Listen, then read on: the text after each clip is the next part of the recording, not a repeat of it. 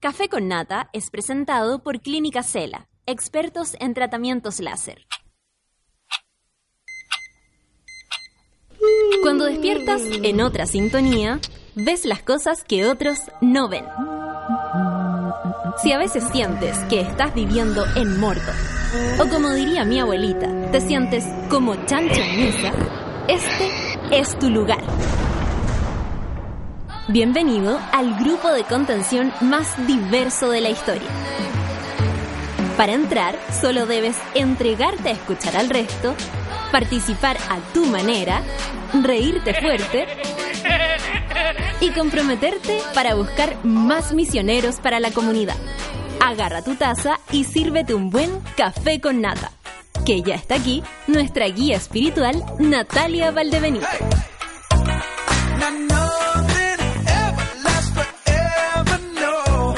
Hola, monada hermosa. ¿Cómo les va, monas y monos? En todo el, el, en todo el territorio chileno, en todo el territorio latinoamericano, pues, y otros lugares donde también nos escuchan, por ejemplo, en, en Europa, eh, algunos amigos nos escuchan desde allá, amigas que después, cuando pueden y les da el horario, eh, bajan el podcast y, y, mucha gente se está uniendo también. No, no deja de ocurrir esto, el público eh, va cambiando, el público se va moviendo, va siendo curioso, algunos pasan por aquí, tal vez no encuentran lo que buscan y pum, corren para otro lado, lo cual me parece fantástico. Si lo peor sería es como hincharle la, hincharle la, la, las pelotas a los que están haciendo el trabajo, bueno, si a usted no le gusta o lo hace usted, o porque también la radio online, el podcast y todo lo permite. Si usted sabe hacer su podcast en la casa, puede hacer el, el programa de radio que, es, sueña. ¿Por qué no? Y, bueno, y hay algunos que llegan por primera vez esta semana, hay algunos que recién se están enterando que existe Sube la Radio, eh, y a todos ellos también les damos la bienvenida, por supuesto que sí, ojalá se queden un rato, acá les decimos los tuiteros activos o los pasivos. Nada de pensar aquí que tenga que ver con los gustos sexuales. No, nadie, nadie. No tiene que ver con eso. Eso es muy personal besitos para atrás o para adelante, eso es problema suyo. El punto es que algunos tuitean así activamente y otros no nos pueden tuitear porque están escuchando o porque eh, les tienen, por ejemplo, cerradas esas páginas. Hay empresas o, lugares donde de trabajo donde les cierran las páginas y no tienen el acceso a, escribir o a escuchar, lo que sea. Los que sí lo logran, eh, bueno, les mando un beso y los que están ahí en silencio, los pasivos esos que están calladitos ahora escuchando y dicen, ay, la weona me está saludando a mí. Sí, a ti te estoy saludando. A ti, gorda, a ti, gordo, por supuesto. Em, estábamos conversando, hoy día en la mañana venía escuchando también la radio y hay, y bueno, ¿qué pasó con el escándalo de Punta Peuco? Escándalo, nada más se le puede decir a eso. Es muy... Eh, a ver, ¿cómo se podría decir? Casi curioso. Eh, hoy día en la mañana un, periodista un poco más escandaloso también decía País Bananero, que hace este tipo de, de situación donde se supone se firma un decreto, después sale un ministro diciendo que ese decreto no está firmado. Todos sabían que sí estaba firmado, llegaban hasta las fotografías a los... A los a los eh, centros de prensa donde se les informaba a todos que la noticia iba el sábado de la noche, esto iba sí o sí a ocurrir opacando, por supuesto, eh, lo que iba a ser el cambio de mando el día domingo. Eh, yo creo que algo también hubo ahí, un poco de decencia, pero también salió las expresiones del ministro Campos, el ministro de Justicia, que hay que decir que tiene un tono y un toque, sí, Solcita, así, con esa cara, hizo como el gesto de Homero Simpson cuando agarra a Bart. ¿Cachai? Y lo agarra y lo tira al cuello. Ese mismo gesto hiciste. ¿Y qué es lo que dice? Así como... Pequeño demonio. Pequeño demonio, claro que sí, gracias Luis. Eh, sí, vamos a revisar eso. ¿Qué tienen que ustedes para comentar también? ¿Qué les pareció este primer día del gobierno de Sebastián Piñera? Eh, mm, eh, lo que pasó ayer más tenía que ver con, bueno, con el, la cagadita de Punta Peuco y también con el despido o ¿cómo se podría decir? Renuncia que mostró el señor Villalobos, el, el director general de Carabineros, que recién ahora eh, toma la decisión de largarse y la verdad es que, bueno, lo de Carabinero eh, yo creo que es tan, tan, tan atroz. Ayer eh, lo, escuché a gente conversándolo así. ¿Podrían creer que está en el gimnasio la gente está hablando de lo que pasa con los pacos? De verdad, y sobre todo lo que decían unas mujeres ahí conversando, porque en el camarín se conversa de todo, ¿ah?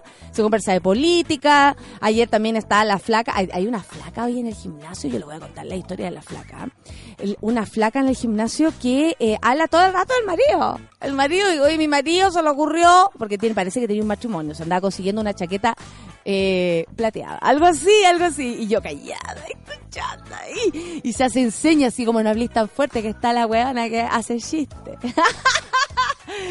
bueno, la flaca habla al marido de aquí para allá eh, es de esa gente que amaneció feliz el día de ayer, ¿no? Se imaginarán ustedes. Así que nada, pues hay que escuchar, hay que aprender de lo que opina la gente, cómo suena otra gente. No todos somos iguales, no todos hablamos iguales y a mí por lo menos me sirve esa, esas expresiones porque yo hago personajes, hago todas las locas que se puedan hacer en, sin miedo. Entonces, necesito información, los necesito a todos. Bueno, hablábamos de, de lo que pasó ayer y, tiene que ver con lo que ocurrió con el general director de Carabineros, Villalobos, eh, el señor Blue, también eh, salieron del, de la plana de Carabineros. Eh, Villalobos mandó un video diciendo que las redes sociales, por supuesto, también teníamos la culpa. Ustedes saben, yo me echo la culpa porque uno va y dice cosas en redes sociales que a esta gente después le afecta, fíjate tú. O sea, eh, un director de carabinero, más allá de ser eh, director en una sola parte del, del, de la administración, hay que decir que para atrás hay una cacha de culpable. No tiene nada que ver, o sea, no es que él precisamente sea el ejecutor, no lo sabemos porque la investigación tampoco ha ido tan profundamente, pero él también es, responsable de una parte de lo que ocurre en, eh, o que ocurrió en Carabinero, lo que está ocurriendo. Pero hay un defalco de plata.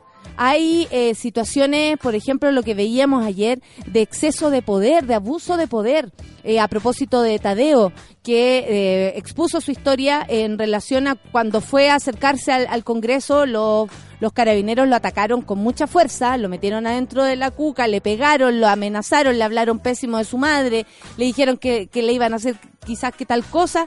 En fin, o sea, tenemos esos antecedentes, tenemos la plata que se robaron, tenemos eh, el, el defalco y por otro lado también eh, lo sucio que está la institución y que no podemos eh, salirnos de ahí. No está bien que hagamos vista gorda frente a eso, no está bien. Los carabineros, o sea, en un momento dijimos acá, que Michelle Bachelet incluso lo dijo en una entrevista, ella no, se, no, no iba a ser la que lapidara a esa institución porque es la institución que vemos a diario. Nosotros no vemos a los milicos, por ejemplo, nosotros no vemos a los de la Fuerza Aérea, no vemos a los de la Marina. No estamos con ellos en constante, eh, por lo menos los que vivimos en ciudad, sí los lugares puertos, pero tampoco es lo más fuerte. Estamos hablando de que el carabinero está en la esquina, arregla, eh, se mete en la pelea de la, de la familia, como también puede dirigir el tránsito y coordinar las cosas para que, la, para que las calles se ordenen.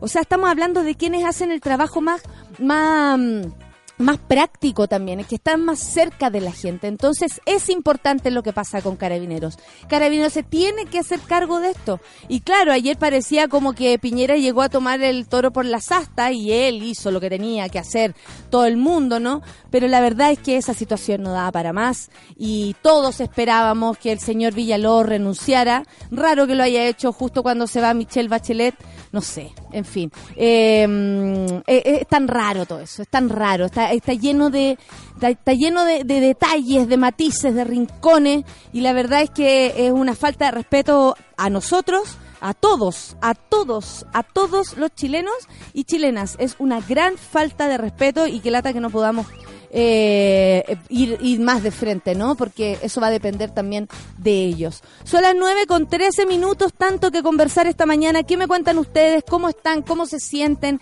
¿Cuál es la noticia que los trae dando vuelta? ¿Qué es lo que quieren comentar hoy día? Vamos a hablar de todo, de todo lo que ustedes quieran. Justin Timberlake. Es, esta es la canción de los trolls. Can't stop the feeling. Café con Nathan Subla. Inside my bones. It goes electric wavy when I turn it on. Off from my city, all through my home. We're flying up no ceiling when we in our zone. I got that sunshine in my pocket, got that good soul in my feet. I feel that hot blood in my body when it drops. Ooh, I can't take my eyes off of it, moving so phenomenally. So don't stop. And under the lights when everything goes, nowhere to hide when I'm getting you close. When we move, well you already know. So just imagine. Nothing I can see but you when you dance,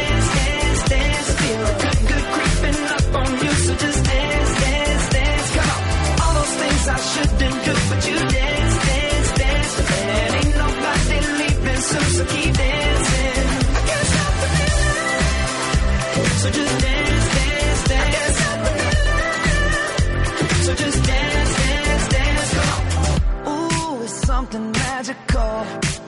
It's in the air, it's in my blood, it's rushing on. I don't need no reason, don't need control. I fly so high, no ceiling when I'm in my zone. Cause I got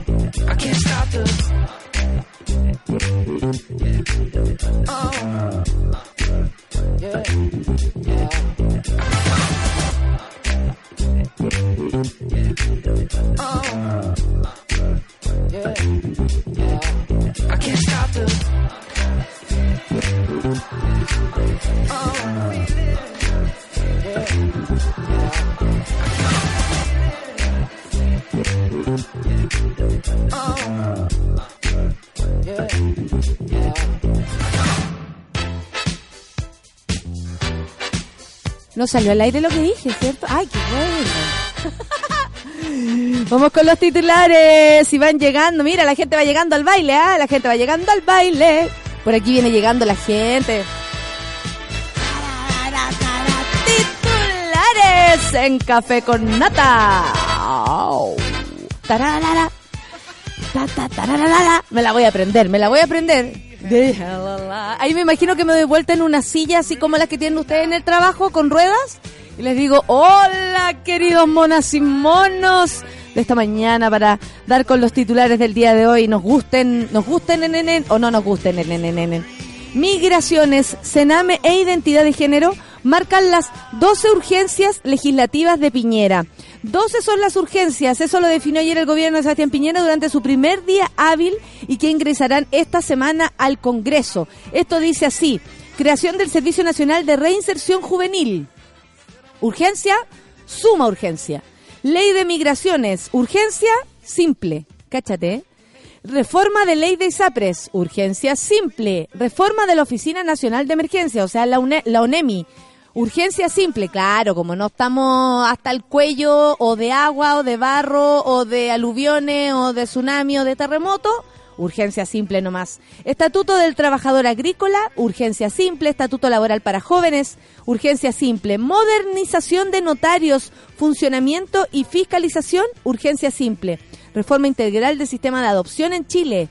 Mira, mira, mira, ¿ah? urgencia simple sobre penalidad y juzgamiento de delitos ser terroristas.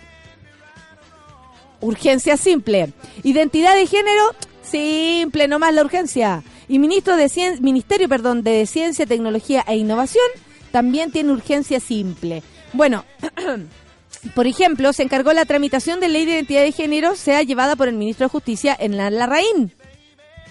Todo lo que estoy leyendo es, eh, es como surrealista que la ley de identidad de género sea llevada por el ministro de Justicia en la red. Y la subsecretaría de Derechos Humanos, Lorena Recabarren. Entrando el, el Ministerio eh, de Secretaría General de la Presidencia, Gonzalo Blumel, será el encargado de buscar el diálogo con la oposición y las bancadas de Chile Vamos, puesto que tal como recordó el mandatario, el oficialismo no cuenta con mayoría en el Congreso, así que todo lo que quieran hacer va a tener que pasar por el Congreso y eh, por votación, lo que también podría ser en muchos casos, como ya sabemos, relentar las cosas. A mí me llama mucho la atención que cosas hechas por los mismos seres humanos sean tan difíciles de deshacer por los mismos seres humanos.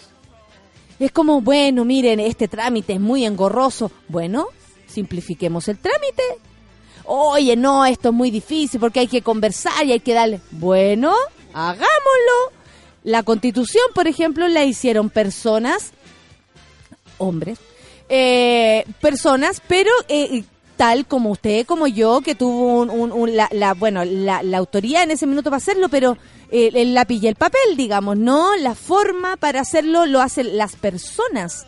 Y la misma forma para deshacerlo debieran ser las mismas personas. Y es increíble como estamos como atrapados por entre la burocracia y el atao tan fuertemente que no se pueden solucionar ni siquiera los problemas más sencillos conversaciones que a lo mejor tendrían que, eh, eh, que, dar solo un sí, un vamos. O sea, por ejemplo, la tramitación aquí, y lo digo en general, no especialmente con este gobierno, lo digo en general, que las personas eh, hacen las cosas y después nos, no enferman, no, no, no idean la manera de deshacerlas.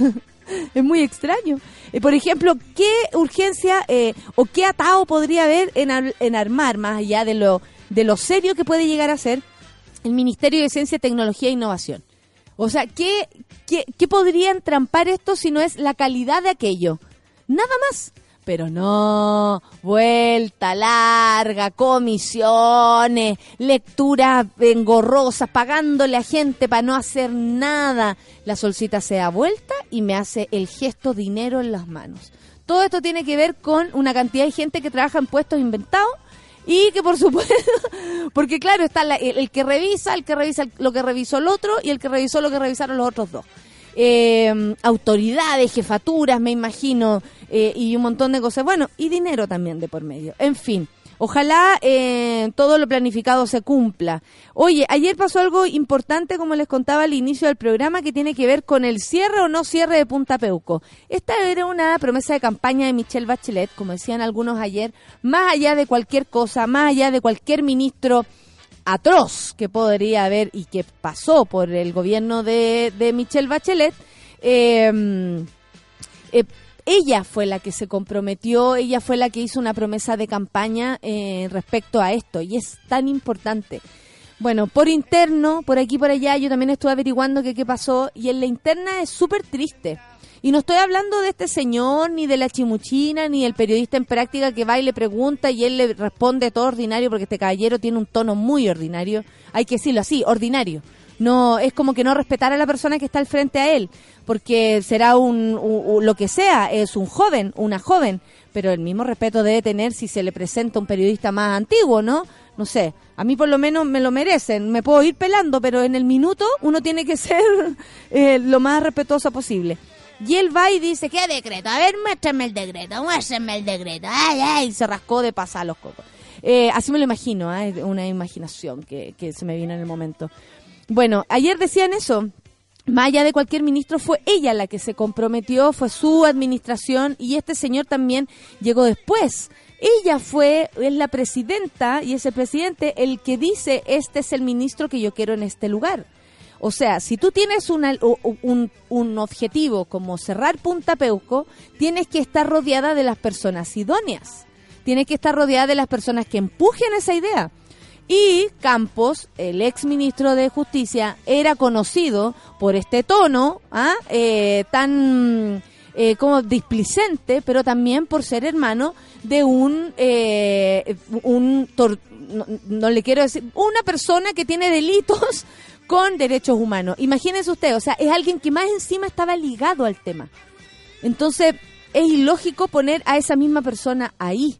Es como que, o sea, si antes el, el problema era Jorge Burgos, luego, o ¿cachai? En, en todo lo que tenían que hacer era una, una piedra de tope, o al menos eh, desde afuera así parecía ser.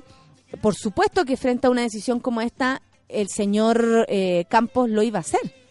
Entonces, bueno. No fue el único decreto, dicen por acá, que el ministro Campos no firmó. Tampoco habría cursado el indulto al exfrentista Jorge Mateluna. La tarde del viernes y en completo sigilo, la presidenta Michelle Bachelet apostaba por concretar una operación simbólica en las últimas horas de su mandato.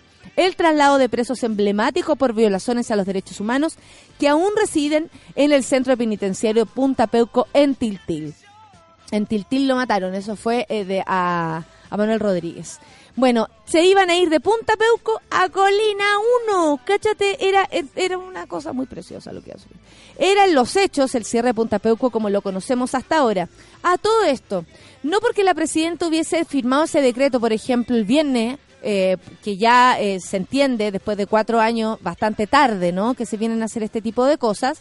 Yo sé, estamos todos emocionados porque la presidenta Bachelet dijo que su eh, dijo que una de las mejores comediantes era yo, yo sé, yo sé, vamos a dejar ese punto. Yo eh, lo abrazo, ¿ah? abrazo esa cosa. Pero tengo que hablar de esto porque a mí Punta Peuco me preocupa mucho más de lo que piense una persona de mí.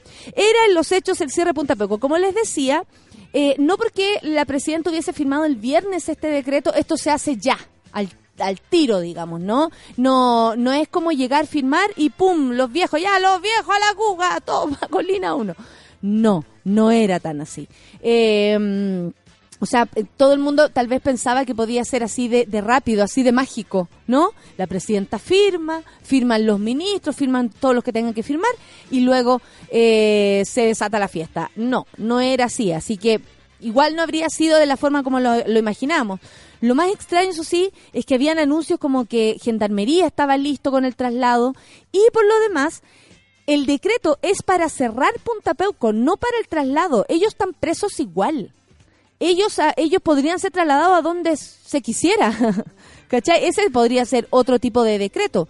Pero el, el decreto decía que se cerraba Punta Peuco, es decir, por cierre, estos presos se trasladaban a Colina 1. No es que estamos firmando el decreto de traslado de estos presos al- a cualquier lugar, es por cierre lo que obligaba el traslado, es decir, no es como, ah, yo quiero que esta gente no esté aquí, entonces, o sea, lo cual podría también ser, ¿ah? Son los malos más malos. La verdad no, no sé cuál es el sentido de tener condescendencia ni compasión con este tipo de personas, pero al parecer desde la presidenta y pasando por el ministro sí lo tuvieron. Lo tuvieron los cuatro años que hace dos años atrás la presidenta pudo haber hecho esto en pleno caso cabal y qué tanto. sí, pues sí, una cosa es una cosa y otra cosa es otra cosa. Bueno, el boicot a su último plan estrella vino desde adentro, es lo que dice la prensa. Precisamente el Ministerio de Justicia, esa mañana, se cuenta acá, el titular Jaime Campos se negó a firmar el decreto que ya llevaba la rúbrica de la presidenta. O sea, ya llevaba la, la firma. Campos, en una actitud que pocos explican, sus colaboradores, entró en estado de rebeldía con la decisión presidencial. Y de ahí lo críptico. No se pudo. Así nomás dijo, que esbozara la, eh, la, la vocera de gobierno en ese minuto, Paula Narváez, el mismo sábado. Bueno, eh, eh, se entiende que es una larga planificación, se entiende que se pudo haber hecho estos cuatro años. Yo siento que sí, y que aquí hay voluntades políticas, pero también hay presiones políticas. Se rumorea que la presidenta sí se había comprometido con ciertas personas para eh, aplicar este cierre. Y, estamos hablando de, de, personas ligadas a esta situación. Personas ligadas a gente que, que, en dictadura sufrió los vejámenes de las personas que están ahí adentro, en Punta Peuco. Y eh, es súper triste que sea por estos motivos, pero también tú decís, bueno, ¿por qué no se hizo antes? Y qué ganas de saber por qué no se hizo antes. ¿Cuáles son las presiones que una presidenta puede llegar a tener? ¿Cuáles son eh, la, los pasos eh, que, se le van cerrando? ¿Quiénes eran los que, por ejemplo, atornillaban al revés?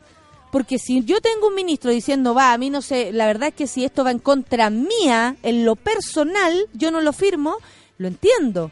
Tiene que ver con algo eh, valórico. ¿Y por qué no eh, entenderlo también como un, plano, ¿no? De nosotros mismos lo valórico es un plano nuestro. Pero un ministro, se supone, está a merced de la presidenta y está para que eh, son sus secuaces, son los que hacen que esto funcione. Entonces, si la cosa era así, con un ministro más encima elegido por ella, imagínense por toda la gente que eligieron otros. Puro atornillado al revés esta situación. ¿eh? Son las 9 con 30 minutos y bueno, el documento estaba firmado, dice Lorena Fríes, por el cierre de Punta Peuco. La ex subsecretaria de Derechos Humanos afirmó que el decreto para clausurar el recinto sí existió y agregando también que faltaban algunos pasos para concretar la medida.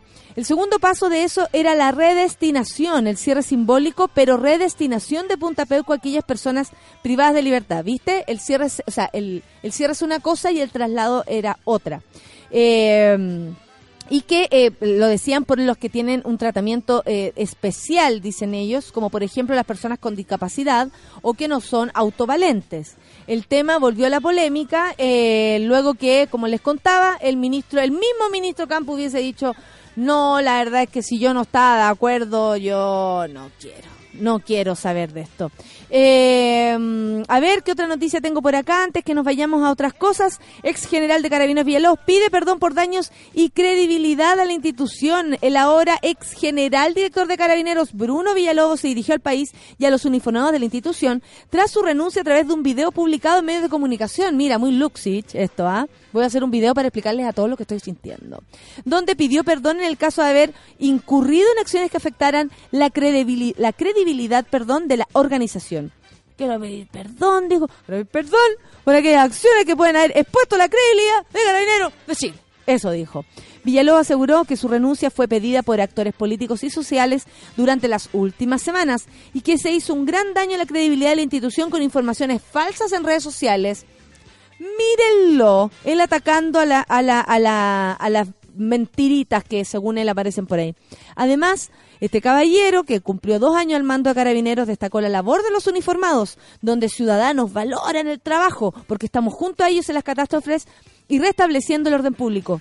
Es por esta misma razón que nos duele tanto lo que está pasando, Villalobos, porque son ustedes los que nos ayudan cuando en algunas ocasiones tenemos dificultades y también los que a veces nos torturan cuando tenemos más dificultades son ustedes los que están codo a codo con la gente. Es por eso que esto duele aún más. ¿Cómo no les cae, queda claro que lo mismo que ellos sienten como una, afectación es la, es la real, eh, ¿cómo se podría decir? El gran enojo de esta situación. Sí, sabemos que ustedes son los que están en las catástrofes. A los hay que pedirles por favor que vayan. Y nunca he visto a alguien de la Fuerza Aérea hoy sacando algo. Eh, Sabemos que son ustedes, eh, eh, prejuicio lo anterior, ¿ah? no, no, no, tengo claro. Eh, sabemos, por lo mismo es que duele. Bueno, dice, son pocas las instituciones que pueden decir lo mismo, acompañamos y nos involucramos con la vida del país. Tal cual, Villalobos, tal cual. El punto es que Eso mismo se les olvidó cuando se robaron la plata y cuando pasaron unos por arriba de otros. Sobre las críticas que, Carabin- que Carabineros recibió en el último tiempo y el clima generalizado de desconfianza, Villalobos declaró que es legítimo y comprensible. Sin embargo, comillas, no puede ni debe condicionar el actual, actual, eh, perdón, el actuar institucional. Finalmente agradeció a su familia, a Carabinero, de lo que dijo, está orgulloso. Yo estoy bien, mi familia está bien, dijo. Eh, y también tuvo palabras para el trabajo de los más de 60.000 uniformados, destacando la labor de esto. Yo creo que hay harta gente que nunca, nunca vio ni la mitad de la plata que vieron estas personas. Nunca. eh, eh, la, operación Huracán es realmente grave. Y resulta que ahora nadie está hablando de aquello. ¿Qué pasó con eso? ¿Qué pasó con el este Alex Smith? Eh, Shanta. Shanta, ¿me estará escuchando? Shanta. Yo así como la pancito. Shanta. Shanta. Super Shanta. o sea, tenemos que vivir esa vergüenza y después salen alegando aquí que son las personas las que inventan. 9 con 34. El carerrajismo está llegando en este país a eh, lugares así ya mm, a niveles insospechados. Bruno Mars y Finis, sí, todo muy fino. ¿no? Finoli se podría llamar la canción. Finoli. Vamos con música entonces, café con nata en.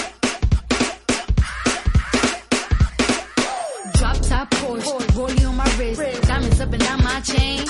Cardi B straight stunning, can't tell me nothing. Bossed up and I changed the game. It's my big bronze boogie got all them girls shook. My big fat ass got all them boys cook. Cook. We're from dollar bills, now we popping rubber bands. Bruno sang to me while I do my money dance like.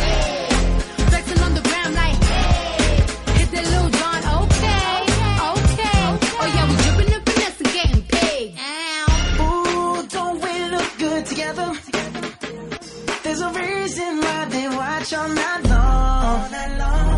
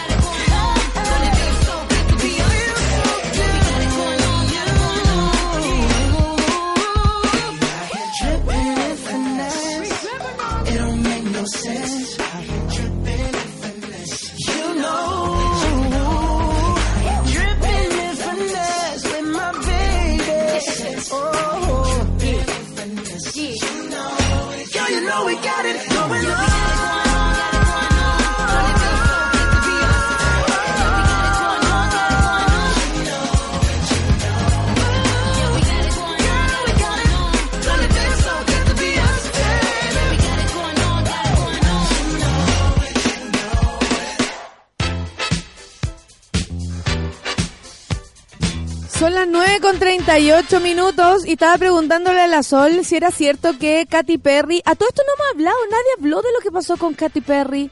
Se perdió esta situación con el cambio mando, punta peuco y todas las cochinadas. La verdad es que sí. Como que no, no supimos, o sea, supimos que la gente que fue lo pasó chancho, porque así se veía, pero no fue como algo eh, que se note. Ahora, este fin de semana tenemos Lola Baluzza. No, me voy a poner. Ay, si alguien tiene unas flores para ponerme en el pelo, por favor. ¿Te acordás? Me quiero ir a Lola Baluzza. Y me ponía las flores en la, la cabeza, solo así en campo minado. No, a la Sofi no hay que hablarle campo minado porque. Traumas. ah, ah, ah. No, no, no no es el mismo trauma que tengo yo, ¿ah? Yo, la verdad, ahí me provoqué un trauma sola. Oye, eh, 9 con 39, Solcita, ven a comentar conmigo. Eh, y la, y la Sofi, podríamos llamar a la Sofi. Sofi, ¿por qué no vienes? ¿Tienes un tiempo para conversar con nosotros o estás muy ocupada? Eh, o un pancito, no sé en qué estáis. Que nos venga a contar también. Hagamos el panel regio. Ahí, ahí está la Sol. ¿Cómo está Sol? Bien, bien. Oye, Sol, bueno, primer día de Piñera, ¿cómo te pegó eso? ¿Qué sentiste? Sentí ahí un peso ayer raro, a mí me subió la presión, Sí, parece. sí, Tengo que ir a siento verme la presión, ¿sabí? Ay, sí, es que a esta edad. Sí, weona. Pero yo también tengo que hacerme el holter. Oye, y vamos a andar con el holter Con el acá. holter es una, es, ¿Qué es eso? Es como una grabadora, ¿cachai? una grabadora que tenía al lado que registra tu presión durante 24 horas. Durante 24 horas, incluida la noche. Sí. Como que ¿Cómo? había un chiste de un humorista que estuvo en Viña que Yo me hablaba estoy como de la preparando para los presión y que le monólogos. tomó la mitad de la calle y tenía que hacer parar los autos. No, pues la No idea es no hacer parar el auto, pues, No, la idea es seguir Porque nomás. hay un momento en el que supuestamente empieza eso a, a inflarse y tú tenés que quedarte inmóvil, po, para que te tome bien la presión. No. Eso es. Ah, no, esa cuestión es la que te ponen acá Ah, y te toman la... el- el- Hay el una Rodrigo- máquina. Ah, perfecto, el Rodrigo... Me acordé, me vino todo esto. El Rodrigo González. No, Eh, no, la máquina que dice la Sol es una maquinita que te instalan como un celular y ese va determinando tu, tu presión todo el día. Todo el día, entonces después de eso te sacan una conclusión, Claro. más o menos. Por ejemplo, a mi tía se lo hicieron y el peor momento de su vida es cuando despierta. Es como que todo le falla cuando despierta. Es como, no quiero. Porque no le gusta despertarse. No le gusta, no, le carga, le carga las Lo que es dormirse se excita. Uh. Ah, ¿te cachai? Hola, Sofi, ¿cómo estás? Bien, ¿y ustedes? Bien, ¿estás recuperada ya tu- de tu resfriado? Sí, el, el cambio de mando me dejó muy mal. Todos se mandaron como un resfrío somatizado, así más o menos. Oye, y el primer martes de Piñera es 13. Oh. ¿Coincidencia? Que se case y que se embarque.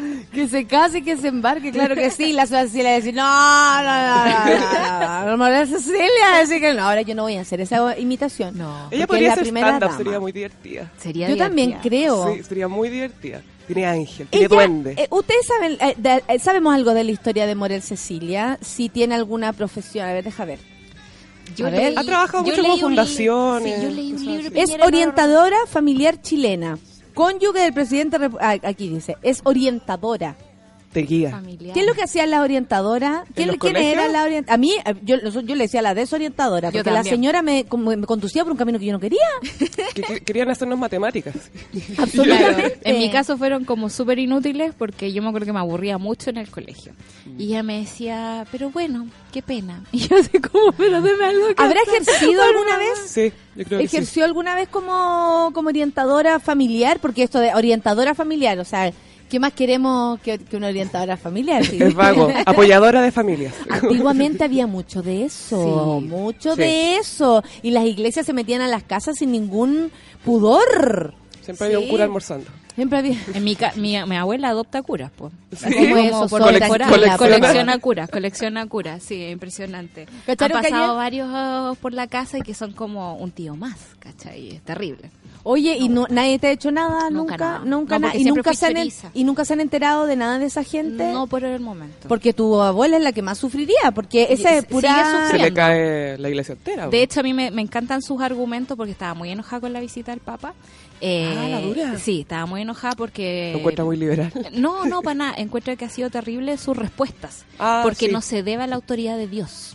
O sea, él dice, yo no creo en estas pruebas. Y eso parece Excelente muy punto. soberbio por limpia. Le- Lo encuentro terrible. Dice que de- debería al menos tener un poquito de humildad y de... o y de reconocer que del otro lado hay un ser humano Claro. que está necesitando algo, Sí. porque eso es. Mm. O sea, no estamos hablando de gente maldita que en algún momento, eh, no sé, por último, delincuentes que tanto les preocupa, delincuentes an- denunciando algo que tú puedes decir, ya, Ya, lo hiciste tú claro. tal vez. Pero estas son víctimas, Víctimas. y solo víctimas. Sí. No, sí, hay- en, en región la cosa cambia un poco, o sea, en el pueblo, eh, porque si hablamos dos hornos, digamos... Oye, aquí la Dani mal. dice que la orientadora del colegio hacía cara a cara, pues estilo reality. ¡Ay, qué buena! ¡Ay! Qué Oh, entrete, Me faltó eso campo minado. Qué atroz. Camila dice, hoy mi sobrina me dijo que llegó su profe de religión diciendo que es ateo y feminista y en su primera clase habló de temas como homosexualidad y el mundo trans. Más profesores como él y que sea un aporte real. Cáchate, el profe de Wow. religión está bacán. asumiendo también una responsabilidad moral, yo creo, con los cabros chicos. Mm. ¿Sí Es o que, no? yo, es que yo creo que también Desde una debería eso ideología. cambiar un poco, porque Claro. las clases de religión por lo general son como a la religión a la que tú adscribes, ¿cachai? Es A como mí me, A la me la que el mezclaban con un colegio. poquito Te filosofía. Te la me mezclan con filosofía. Yo Colegio siento- bueno, el colegio bueno, colegio Ay, Yo linda. estuve en colegio- Yo tuve un profesor de, de disculpe profesor si esto era falso o verdad, pero nosotros vimos la, la que metía revistas porno al estante y se la encontró el compañero y lo echaron a mi compañero Ricardo Mendoza. ¿Cómo olvidarte Ricardo? Un abrazo para donde quiera que estés. lo echaron al compañero Al que lo compañero- encontró. al compañero y al rato después al profesor. ¿Cachai que Pero lo- lo al, compañero, al compañero más que más que a cualquiera. siempre hay un profe que defrauda? Sí. Yo y el profe religión en un colegio católico. Yo tuve un profe que era como de administración, como, como ramo, un ramo que tenía que ver con el hecho de poder formar empresas y todo eso. Y el loco en realidad nunca me hizo clase. Como que llegaba y decía, chiquillos... ¿Cómo están? Vean una eh, película. Esta es la no- pasión de Cristo. No, no salgan de grupos muy grandes al patio, eh, pasen piola y él se dedicaba a dormir, echar la talla y esto es textual. Cuando a cierto tiempo decía, puta, no Oye, puedo- no, profesor, no puedo- como el hoyo. ¿Cachai? Decía cada cierto tiempo decía, "Oh, no, no tengo nota, a ver, notas, pongamos notas. No tengo nota. Y- y- ¿Qué nota querés tener? ¿Así? Una vez ¿Qué me nota te dijo sirve? esto, una vez me dijo esto. ¿Y te masturbaste esta mañana? No, Ya, un 5. no, qué atroz. No te habías Me masturbado porque te puso un que te- 5. Yo le dije, puta, me- A mejor había sido un Yo 7. creo que era para siete, profe. ¿Cachai? Ay, ay, ay, cuestión- Pintaba te- pa' siete. Te miraba la cara y decía, ya, igual vos no, vos no tenéis cara de 7, así que estamos, ¿cachai? Pero el loco rellenaba, rellenaba, rellenaba. Ay, qué latero. Profesores Yo ayer justamente me estaba acordando de, de mi profe de filosofía, ruralismo, que ayer mezclé muchas cosas en mi cabeza. Estaba viendo un documental de Teodor Currenci, un director de orquesta muy punky que me gusta mucho, y mostraban su casa y ¿Nos tenía- podría contar la mañana quién es él? Mañana les cuento. Cuéntanos de esos como Currenci. panquetas o cosas o, chascones que hay en. Ay, el yo amo los chascones. en el, el- el- en el arte municipal. Sí. Sí, haznos, haznos, haznos aprender. Sol. Entonces Currency tenía como un mueble lleno de perfume. Luego así como que pasaba hambre y tenía muchos perfumes. Y me acordé de mi profesor de religión, que era un cura, el cura Rubén, que se sabía cuando entraba al colegio por, Por el, el olor. olor. Tenía estela. Tenía estela, así como era... Pepe Le Pew. Pero era gay, po. No, era Se echaba enfermo más de rico. perfume que gay. ¿Pero colonia esa Pero inglesa yo o era como oye, un no, perfume era un colonia? no es ser pesado porque yo saludo a mi amigo gay y quedo con el perfume de ellos. Eh, ah, claro, Estoy hablando de sí. mi amigo que se embetunan. No, pero esta Sí, cuestión era no me como pongo perfume. profunda, intensa, gay. casi como de santo, ¿cachai? Como esos olores que tú decís, esta cuestión no es natural. O sea, Agua bendita con olor. Claro, agua bendita con olor. Era impresionante y él era muy, muy, muy concentrado, muy para adentro, muy Nietzsche, todo. Y hacía co- clase en un colegio de pendejas gritonas que escuchaban las Spice Girls. Y yo decía, pobre cura, de estar torturado acá. Ese era el tono del día. a Oye, día. mira, el J. Pelgueta dice el miércoles 14 a las 19.30 horas en el Auditorio Bicentenario de la Municipalidad de Vitacura se presenta Paolo eh, Portolamejoli, que está en Chile. que dictará una charla sobre las formas musicales junto a su piano y una orquesta de cámara entrada liberada, Liberada, Solcita. En la el sol se refaló de la silla. No, yo lo vi ayer, Sí. ayer me avisaron. Ayer Traiga. me avisaron por Sol, deja de moverte. Ah, ¿te cachai? Sol, por favor. capítulo del Sol. otro día, una amiga mía Un fanática de 5 la para la sol. Sí, Mi pero. Oye, yo no, no me echen Saludos, al agua linda. con, no me echen al agua con Paolo, que yo soy muy fan. El otro día le escribimos de parte de la radio Ya. y le escribí desde mi Twitter y yo así como que vergüenza. ¿no? Me equivoqué, perdón, te voy a escribir en el Twitter institucional. Sí. Eh, bueno, Paolo es muy entretenido, es el ayudante de, de Dudamel en Los Ángeles, ahora está en Chile, vino a hacer esta charla la que va a ser en el Parque Bicentenario el miércoles. Va a estar muy entretenida porque él tiene un programa que búsquelo en YouTube que se llama Ponle Pausa y te explica como conceptos básicos de la música. Ay, muy qué bacán. buena. Y la próxima semana, el viernes, va a estar tocando en La Serena. Con en la, or- la ¿Cachai que es un mundo paralelo, Sofi? En Serena. ¿Cachai? En Serena. Yo Eh, estoy es un mundo pensando paralelo. Sí. El K-pop. Hay cultura. Hay cultura, Hay que como el K-pop, tenés toda la razón, hay un El universo K-pop de acá furor, Saca po. más, saca Y uno más, no saca tiene más, idea. saca más, saca más, Y es saca Pero. Manuel Toledo Campos sabe mucho y siempre Saludos lo a dice Macalira. Revol- Caleta. Saludos a Macalira. Oye, Fran, eh, oye, en profesores de mierda. Mi profe de química nos ponía nota para copiar de la página 1 a la 100 del libro cuaderno, por ejemplo, al cuaderno. Claro. De 1 a la 100, copiar el, el libro. Copiar, co- sí. Nos ponía un 7 al libro más un punto para la prueba. Yo habría sido feliz con esa ayudita en, en química. Una profe de Oh, química nos química. dejaba hacer la prueba con el cuaderno. Porque sabían que no tenían nada en el cuaderno. No porque hubo un problema con mi generación con química y física que nunca tuvimos profe estable, entonces esta profe era buena onda, era igual a Skeleton, me acuerdo. Y, eh, y decía, ya, hagan la prueba con cuaderno. Nosotros, ya, Igual nos sacamos cuatro. Yo era pésima. Ay, yo era pésima en El química. tema es comprender, pues. Claro, porque la química es eso, tú podías tener el cuaderno entero, si te hacían una, una fórmula, te iba a la Teníamos 70. química con la profe, pero no así con lo, Igual hay cacho que hay como ciertos ramos que uno es como nula. Por más que lo intente, uno es súper Ah, no, nula. sí. Hay gente que le Sí. pasa eso con matemática. A mí no me pasaba con matemática, me mí. pasaba con química. Yo no entiendo los Heavy. números, no me llevo. No, yo nada, weona. Me daban el resultado. ¿Cuál es el resultado? 12. ¿Cómo llego a 12? ¿Cómo- cómo Inventaba llegaste unos a eso? sistemas raros, copiaba así como que hacía, callampeaba la fórmula. X, X2, X más I, Así será, po, así Sí, Igual 12. Y una vez me llamó el profe, ¿usted copió? No. Favor, el profe, todos saben que es 12. Y me dice, pero mira mira el ¿Cómo? desarrollo ¿Cómo de tu llegaste weá. a eso? Bueno, cada uno como puede. Fue mi primer chiste. Luis Pepe Pin dice salgo de la pasividad para decir que el director de mi colegio, cura, está siendo procesado por fraude al fisco. 500 millones. Así con el voto de pobreza. Se llevó la matrícula el curita. Oh. Hola, Caco. Saludos, chiquillas, dice la Macalira. Eh, Hola, Macalira. Sacata, sacata, sacata, sacata. Usted no tiene care 7. ¿Quién le dijo eso a la Fla? Yo tampoco. ¿ah? El Roro dice, salud, me imagino que la Morel Cecilia debe prender con agua. La quiero, la quiero como amiga. Así como, Cecilia, va, ¡vamos! Así te, se le imagina. Igual ¿Se le imaginan prendida? Yo he tenido la oportunidad de conocerla y es muy simpática. ¿Sí? Sí, es simpática. Ya, pero cuenta, Cuenta eso. más, Cuenta. cuenta Hoy más. en Estuve con Morel Cecilia. ¿En qué situación estuviste con Morel Cecilia? Eh, en ¿De una actividad cultural. Sofi?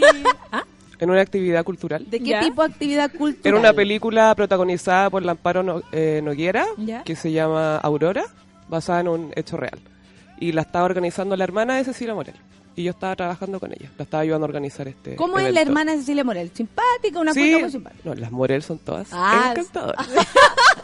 encantadoras. Oye, si las cuicas son encantadoras. Es lo que la teoría del, del cuico buena onda que no puede no ser buena onda, loco, de verdad. ¿Y por qué va a ser buena Porque onda no tiene preocupaciones, Claro. por eso es Nunca buena la tuvo, onda. Nunca la estuvo. Es O sea, un muy cuico buena mala onda es, un- es de, es de una... No, para ellos no es pesado. es de- Hay unos pesado. No, bien insoportables. Por eso, pero qué injusticia. Que los cuicos los pelan por cuicos. Sí, eso. Pero hay unos que son Ah, qué adorables. pesado este cuico, dicen. Hay unos de verdad adorables que yo, yo los veo y es como, oye, weón, somos Martín, amigos. Martín, el cuico más adorable del Inofensivo, mundo. inofensivo. Claro, esa gente como que, puta, ya, a pesar mío, nací donde nací, pero me caen bien todo el mundo y quiero compartir lo que tengo. Cuenta más, por favor, cómo Eh, fue conocer a saber, Morel Morel Cecilia. No se nos No, la, te acerqué a conocerla y todo. y muy, muy simpática, muy simpática. Y en ese tiempo estaba pololeando y me dijo, ¡ay, qué amoroso tu pololo! Muy, muy. Ay, metiche. No, era simpática, muy simpática. Oye, ¿y le pusieron? Eh, al Ah, saludo. eh, Qué había cosa, a ver, pero no, no sé si esa leyenda es real o no. No sé si es real o esos rumores, pero... Son rumores, son rumores. La vieja vieja bailando. No la vi tambaleándose en los, en los Christian Louboutin. Tenía Oh, ¿En serio? De más, de más. De más que sí. Yo igual quiero po. saber de, eh, quién viste a Morel Cecilia. A Como mí no que me he gustó, y, y que lata decirlo, ¿ah? porque a mí nunca me gusta cómo está vestido el, el marido, pero Claro. El, el traje de la noche, fantástico. Se veía El rosadito bonita, ese que era como sí, muy brillante, compuesto, sí. como eh, de noche pero formal, una cosa así. Mm. Me encantó, Harto porque le queda, doré. claro, le queda doré y doré. Y, pero el mantel Que del se- cambio de mando, Explíquenme eso el mantel de la casa de mi abuela, Pero una igual pobreza. debo decir que esos manteles están de moda. Yo estuve a punto de comprarme un mantel. El, ¿Para la mesa o para el cuerpo? Para el cuerpo. Para la cuerpa. Para ir a ver la a. Bengero, porque yo fui elegante a ver al violinista. Por eso te queríamos ver en mi casa. Después yo fui de taco, pues gallo. Termino igual raja curada, hay que Por decirlo. Por supuesto. Y fui y me compré un mantel precioso, rosado, muy Morel Cecilia. Y llegué a la casa, me lo vi puesto y dije, no, esta cuestión no, no puede ser. Y fui a cambiarlo. Y compré un vestido de riguroso Ah, negro. pero digamos. como que tuviste Sí. el... ¡Ah, sí! un mantel, para mí. claro. Y, me lo Y era un mantel brillante. Súper mantel. Bonito. Bueno, en profes de mierda también, mi profe de religión, en la, me- en la media era una octogenaria que seguro conoció a Jesús. Claro, así como, bueno, usted Lo, sabrá. lo recibió fue la, la, la nodriza. Sí, decía, bueno, Jesús, usted sabrá, pues profe, usted sabrá. Eh, apenas se podía los pies para llegar a la sala. Hoy esas Ah. profes que estaban en la pitilla. Y Yo se tres horas llegar. Años. Sor Tomasina, yo lo recuerdo en un pasillo que tenía dos escaleras. Sor Tomasina era eterna, le hizo clases como a mis tíos, una cuestión así muy... Está viva, de hecho. Yo, yo creo que murió hace poco, yo creo que murió hace poco. Y no pen- quería, no quería, le dio depre. Claro, y pendejas íbamos como corriendo por una escalera y decíamos, hola, Sor, Sor Tomasina venía caminando, y nosotros, y corríamos por abajo, nos dábamos la vuelta y subíamos por la otra escalera. Y Sor Tomasina se devolvía a hablarnos por el otro lado. Pobre monja. Había una, la, la hermana Carmen en mi colegio, la hermana Carmen le llegaban siempre, se iba a pasear al patio justo en el recreo. Le llegó una cantidad de pelotazos, todos vimos como la... Yo creo que podría haber puesto eh, al Ataque. arco, al arco la hermana Carmen. Una vez se cayó de un pelotazo. No, si llegaban los mazos pelotazos, a mí también me llegó, yo también sufrí la ¿Qué hermana pelotas Carmen. eran esas como de goma con estrellitas? ¿Ustedes también Sí, tenían habían el de esas o las que armaban con cualquier cosa, si jugaban hasta con eh, envases de yogur. Esa- ese envase, el envase no le llegó sí, a la hermana Carmen. Pero yo que ella me habría puesto de, de arquera, ¿sabí? Porque le llegaba una cantidad, así como, hermana Carmen, por favor, de nuevo se cayó la hermana Carmen. Y nos retaban porque nos reíamos. Así no De se más, puede. de La Dani dice que la profe de religión tenía un palo que se llamaba sanador. Supo mi mamá y dejó la cagada. Suena pederasta. como- Sanadú. La Este palo te va a sanar. En el liceo Lenca Frandulich fue profesora de mis dos hermanas y mía. Eh, profesora jefa, con siete años de diferencia. Mi hermana mayor tiene 14 años más que yo, la segunda tiene 7 años más que yo y fue profesora jefa de los tres y nos fue reconociendo por la letra. Como ¿En que serio? llegaba, ¡Qué lindo! juntaba apellido, juntaba Oh. apellido y veía la mala letra y decía, Hmm. ¿usted hermano de Marta Concha? Era como, era como grafólogo. Qué hermosa. Qué lindo. Y está deprimido. Yo era Ah, la-. A mí ¿Te quieres me- suicidar? La línea está para abajo. A mí me cachaban porque decían que era la oveja negra, porque mis tías son súper bien portadas, po. Y yo era un poquito más punky para mis cosas. Entonces yo tenía un profe de arte que era muy flower y, y le decía, profe, pero estos trabajos chicos que nos hace, que lata, ¿por qué no me da permiso para irme a las clases de música? Yo decía, ¿por qué no me les permiso para escribir al, al balcón? Sí, en realidad era mi forma de salir de ahí, pero yo decía, "Pre- prefiero escribir. Hago- Claro. eh, entonces, haz un poema y lo lees después en la, en la puesta en común. Ya, Ya, y leía bueno, poemas. y- Oda a salir de la clase. Oda a la profe que me dejó salir. Claro. Yo le cambiaba así como tres trabajos chicos por uno grande y hacía una escultura Wow. abstracta, que era básicamente un fierro dado vuelta y listo sería. Y lo llamaste arte. Arte, por supuesto. si Y yo lo llamé arte. La Kim dice, buen día, mono, muero de sueño. Yo tenía una profe, se acordó de la profe a propósito, que le decían la tuto, porque era tan viejita que se quedaba dormida. Ay, ¿Tú tuviste alguna profe así como que tú... Porque yo recuerdo profesores míos por bueno y por malo, ¿cachai? Eh, re- Y, a ver, recuerdo al profe Juvencio Castellano porque tenía un tufo. Te juro que... Encima eh, son los que más hablan. Oh, y una profe de Sí. religión que fumaba como contratada, Fumaba todo el día. incómodo. Todo ¿Y el fumaba día. en la sala? No, no, no, no, no. Pero te hablaba y era como, esta es una prueba de Dios. Esta es una prueba que me están poniendo. De una profe de filosofía que trataba de hacer lo suyo, pero era muy metiche, me acuerdo. De hecho, una vez le- la fui a, a buscar a la sala y le dije, no se meta en mi vida, yo tengo mis amigas, tengo mi pololo, por favor, no se meta. Tengo Así, mi muy- vida, muy como mi tengo sobrina. mis cosas y tú no estás en mi vida. Sí, algo así. Yo muy tercero medio. Le fui a decir a la profe que no me se involucrara en mi vida. Eh, Nosotros terminamos, llegamos hasta acá. Y la profe de castellano, me acuerdo, porque para nosotros era castellano, no era lenguaje Sí, y comunicación. castellano. La Montserrat, ella sí, ella puso los libros que yo necesitaba leer. Bacán. Ella puso como la- el- eso de analicemos este párrafo y volverse locos, tres clases con un párrafo donde tú podías encontrar, no sé, de Bombal el árbol y tú el primer párrafos, tú decías, mierda, aquí está el libro entero y más encima eh, reflexiones, podemos conversar. Ya, eso a mí me volvió loca y debo decir que fue una de las cosas que, claro, aprendí en el colegio, a leer bien. ¿Cachai? A interesarme por leer, a, aunque igual sufrí con el mío sí, hay que decirlo. Claro. Mío Cid campeador. Oye, pero qué horror y que en la prueba si- eh, el- la pregunta fuera por dónde pasa el pájaro, si por el hombro izquierdo, el hombro derecho y me equivoqué. Las huestes de Don Rodrigo desmayaban lluvian. claro. La octava batalla sus enemigos vencían. me lo sé de memoria, sí. pero qué hermosura. Nadie de mi curso Ponte el vestido mantel.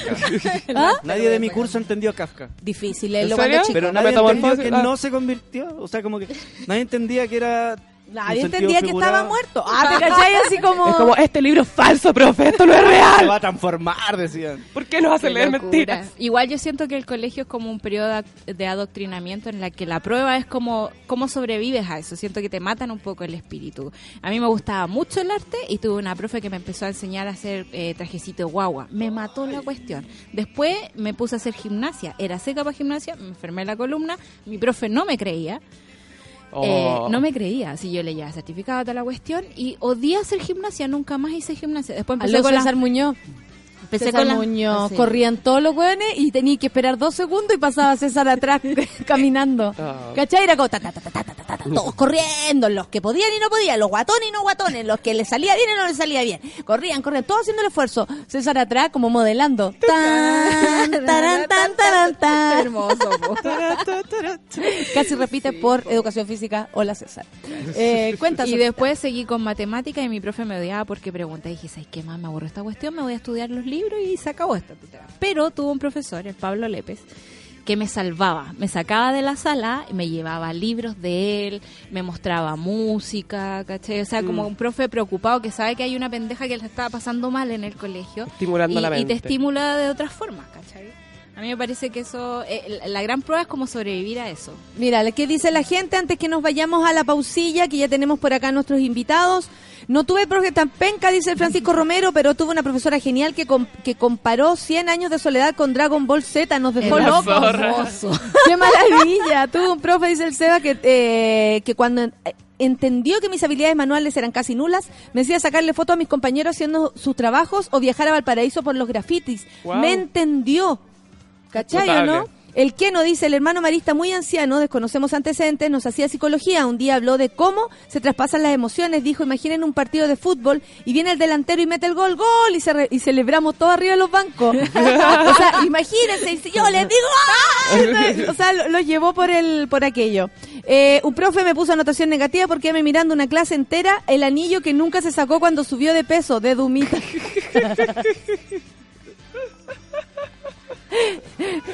El Costillar dice, mi profe de historia me, odió por dos años porque un día le miré los dedos los tenía amarillos y le dije, shh, cómprese un matacolas, profe. Y de ahí el odio máximo, me lo dijo años después. Francisca Javier dice, teníamos un profe de religión que si nos cachaba comiendo en la clase nos quitaba la colación y se la comía él. Oh. Y mirándola, mirándola a los No, ojos. y uno, más, y uno más, más- más choro después. Profe, se está comiendo mi colación. Yo tenía un profe de música, dice la Camila Riera, que me decía que tenía que buscar a Dios para ser feliz. Weón, en la, la adolescencia uno sufre inconscientemente, vieja dice. Oye, sí, todos tuvimos profesores de mierda. Agradezco a la Sofi que vino a conversar con nosotros esta media horita. Y agradezco a la Sol que siempre eh, llega, no, no llegó con su canción porque esta vez no, no está haciendo análisis ni entregas eh, municipales, ¿ah? pero, Está retirado pero ya viene. Gracias, Sofi. Gracias. Sofi. Eh, gracias, Sol. Oye, nos vamos a la pausilla, son las 10 con un minuto y nos vamos con... No, ¿Nos vamos o vengo? ¿Voy o vengo? Vengo con Ana Tiyu, café con nota, súbela.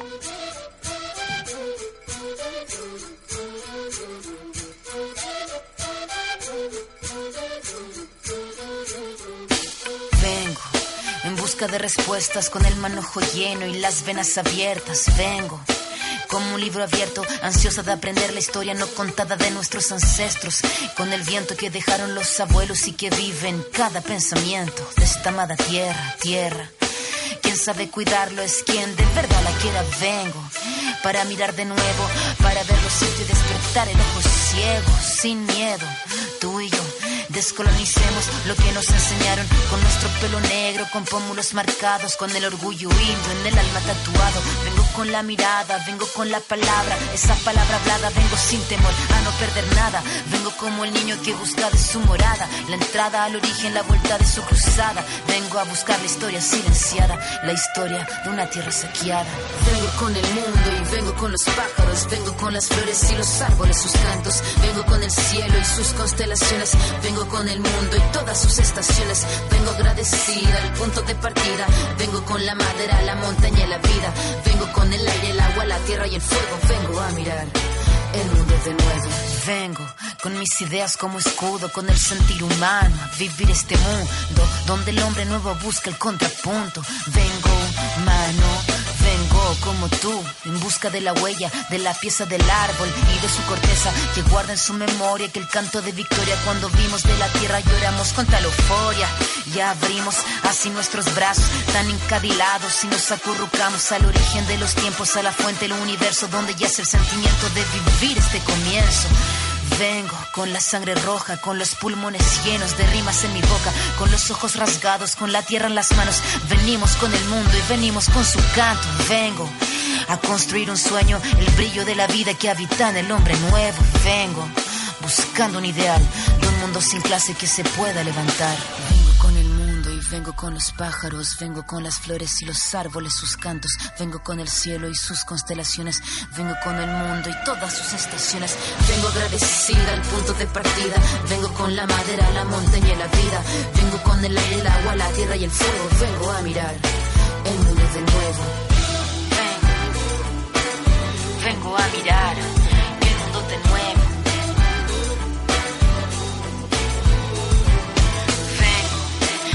de respuestas con el manojo lleno y las venas abiertas. Vengo. Vengo buscando un ideal de un mundo sin clase que se pueda levantar. Vengo. Con nuestro pelo negro, con pómulos marcados, con el orgullo indio en el alma tatuado. Vengo. En Café con Nata, una pausa y ya regresamos. Hoy en Sube la Radio. Tómate un break al mediodía y engaña la tripa junto a Isidora Ursúa y Eleonora Aldea. Porque en Caseritas conversamos, echamos la talla y planeamos un mundo mejor. Siempre con amor. Caseritas, de lunes a viernes al mediodía en Sube la Radio. En otra sintonía.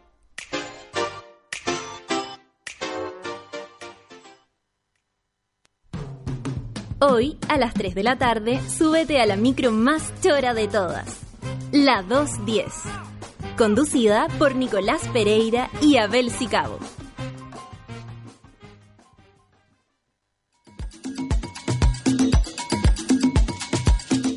Las 4 y media de la tarde, Fabricio Copano te ayuda a lidiar con ciertas emociones y administrar las paradojas de la vida.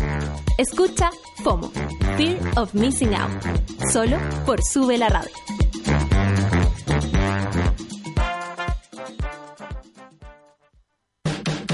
La vida es una gran escuela. Huele a cuadernos, a goma de borrar, a recreos eternos. La vuelta a clases está llena de emociones y sorpresas. Para volver con ilusión, deja que la música te toque a ti. En Audiomúsica, marzo, suena bien.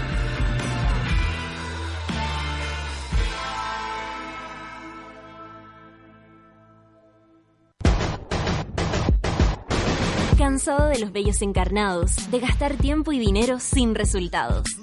Ven por tu evaluación gratuita a Clínica Cela y evoluciona tu piel con láser alexandrita. Entra a www.cela.cl. Clínica Cela, 12 años de experiencia en tratamientos láser.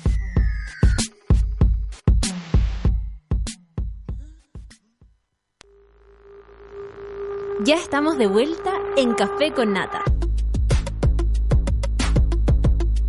Son las 10 con 7 minutos. ¡Qué gran día! Oye, no esperes más y ve a Clínica Cela, solicita tu evaluación gratuita y lleva de regalo una sesión de depilación gratis.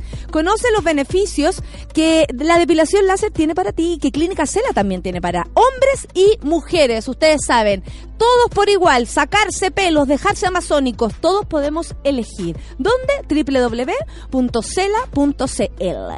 Estoy contenta porque hoy día estoy con Diego Poblete. ¿Cómo estás, Diego? Director de la Fundación Todo Mejora. Eh, de algún modo, em, estrenando este lugar de director de Fundación Todo Mejora. Así es, pues Nata, Y estrenando. después acá de grandes en- directores. Así es, como no, Julio. Un- Julio, un no, grande. es, es que la grandeza de Julio ya no puede más. Quiere ser una orca asesina, me puso Sí, el otro sí, día. así lo vi, así lo vi. Amo Julio, lo amo con todas mis fuerzas. Oye, Diego, ¿cómo fue que, hablemos de eso, cómo fue que llegaste a ser director? ¿Cómo llegaste tú a la Fundación Todo Mejora? Bueno, yo venía trabajando desde el mundo más privado, desde la gestión de responsabilidad social, eh, y en el fondo siempre estuve en conexión con los temas de, de inclusión, de diversidad, eh, y a partir de eso, un día X se abrió una postulación, eh, me invitaron a participar del proceso de postulación y bueno, después de un largo tramo, en el fondo quedé seleccionado para, en, esto fue en febrero del año 2017. Oye, y muy nervioso ese proceso, ¿Qué- que tienes que ir a bailar con Julio, como Sí, claro, así? como imagínate lo que fue el categoría. proceso de selección. No, pero eh, me imagino cosas muy como positivas para ti. Sí, ¿Te, iba gustando más la idea de ser directora a medida que te ibas Mira, enfrentando cuando a este? la, pri- la- la verdad es que cuando comencé como el proceso de selección no, no entendía muy bien como de qué se trataba, ¿cachai? Como que estaba muy piano piano. Una vez ya entrando mucho más a- en el, ya quedando como en la terna y no sé qué, como, wow, Uh, dije como... estoy cerca. Sí, y ya cuando, bueno, fui el seleccionado en el fondo, la primera semana estuve con Julio que me hizo toda la inducción, además me tocó primera semana premios, además de todo mejor, entonces fue como, wow, la, la bataola, y desde ahí, en el fondo, asumir el desafío que significó todo este año, el 2017, por lo menos de, de mi gestión, que, que hemos tratado de impulsar un debate desde la incorporación de niños, niñas y adolescentes, la ley de identidad de género, y mantener los temas de bullying y comportamiento suicida, que son los que nos, nos tienen un poco preocupados hoy día con los índices que sufre el país.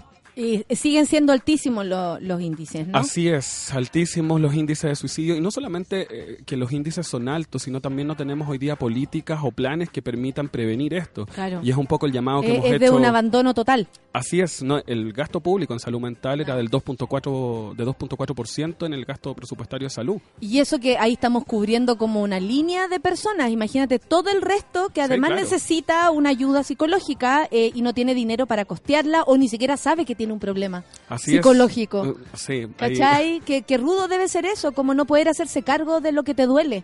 O sea, y, y pensemos, si tú vas al CESFAM, hoy día no puedes directamente pedir una hora psicológica, tienes que pasar por medicina general y en el fondo desde ahí una interconsulta para que te prejuicios. Patologicen. Sí, claro, Y de ahí en el dinero. fondo. Exacto. Y que te patologicen en el fondo con algún tipo de depresión o alguna sintomatología que muchas veces cuando un niño, por ejemplo, sufre bullying, no, no está con depresión, no es una sintomatología depresiva. Hagamos historia. Eh, la Fundación Todo Mejora, bueno, yo sé quiénes son y todo, pero cuéntale a la gente que tal vez no esté al tanto, porque ¿por qué está acá Diego? Es porque el lunes 26 de marzo será la sexta versión, yo he animado cinco ya. Así es. Así es. Sexta versión de los premios Todo Mejora. Y eh, bueno, ahí se premian algunas personas, pero también se hace como, se, se hace, eh, re- se renuevan los socios, se Así incluyen es. a otras personas, se hace conocida también la, fundación. Pero también es un momento donde todos, eh, ahí yo lo he vivido intensamente, todas las veces, reflexionamos, conocemos a quienes ayudan y a quienes necesitan ayuda también, ¿cachai? Y es un gran momento, diría yo, el de los premios Todo Mejora. O sea, pasa de la fiesta, del cóctel, de todo lo que ustedes hacen también para que esto sea muy entretenido y rico de estar en ese lugar. Pero por otro lado, eh, yo creo que si uno participa de esta fiesta, y lo digo en serio, eh, entiende mucho más. Yo ahí conocí a Selena, Así es. Ahí, conozco, ahí, ahí conocí realmente lo que pasa con los trans en Chile, ¿cachai? Que creo que de ustedes fue lo que, no digo que otros no existan, existen hartos y Sí, sabemos claro. que todos funcionan en, en, eh, ¿cómo En red. en red y, y en dirección a lo mismo.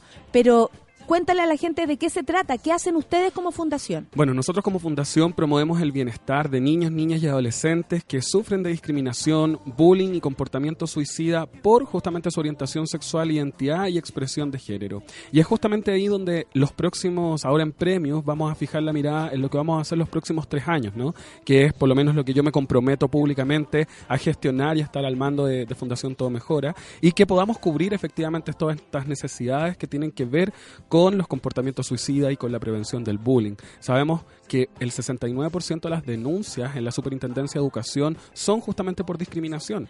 O sea, hoy día el ambiente escolar es hostil y cuando hablamos de hostil en términos de la expresión de género, es decir, que es hostil con el uniforme, es hostil con los accesorios que tú utilizas y por sobre todo con la identidad. Y en el fondo es ahí donde tenemos que atacar el problema. Oye, Diego, después de lo que pasa con eh, la mujer fantástica, bueno, Dani Vega ya era eh, conocida dentro de Todo Mejora, Así es. premiada ya hace un rato. Sí. Hace un rato ya. Sí, sí, sí. De hecho, ni siquiera el año pasado, donde podría haber sido, no, antes. Eh, y se premió de antes ahí a, a Dani Vega. eh, se sentía y se, y se podía percibir su compromiso también con el tema. ¿Cómo ha ido cambiando para ustedes esta situación? ¿Han notado un cambio, por ejemplo, que la gente se acerca más, se acerca menos, tiene menos eh, menos miedo, eh, se, a- no sé, se sumaron prejuicios? ¿Qué me dices de eso? Yo creo que hay una mayor visibilización. Eh, efectivamente, el año 2017 logramos ver que el te- la temática trans por fin fue un tema en los medios, eh, de la mano de Dani Vega y por supuesto también de la mano de ciertas políticas públicas que se implementaron. Recordemos que el último, el gobierno de Bachelet en su último periodo lanzó una circular trans que por primera vez establece que los, en los establecimientos educacionales las personas puedan ser reconocidas, es decir, Claro. que se les pueda llamar por su nombre social, que puedan efectivamente ir con su identidad social. Eso como uno. Por lo tanto, yo creo que efectivamente em, lo que lo que ayuda a Dani Vega no solamente a visibilizar en un país que no tenemos ley de identidad de género. Y por lo tanto, eh, Dani Vega lo decía el otro día en Vértigo, ¿no? Como en el fondo, al final, si yo me muero, mi tumba en el fondo va a des- no va a tener mi respeto a la identidad. Y por lo tanto, eso es grave en Chile, porque, per- o sea, ni en vida ni en muerte, en el fondo, tú vas a poder ser reconocido con tu propia identidad, con la que tú, en el fondo, te sientes eh, parte, propio, ¿cachai?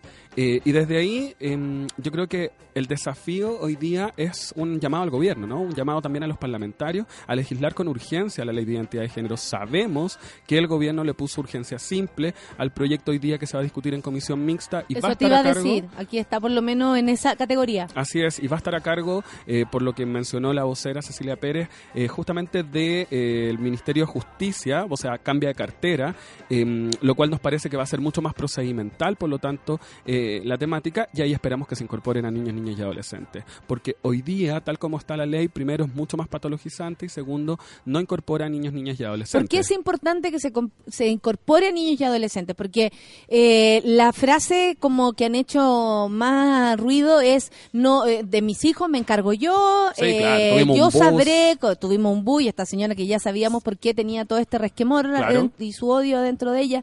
Más allá de su hija fantástica, ella valiente y, y- y dándole clase a la madre también Así de es. cómo de cómo se mira a los ojos y de frente cuando uno quiere decir algo que siente y no le, no le hace daño a nadie.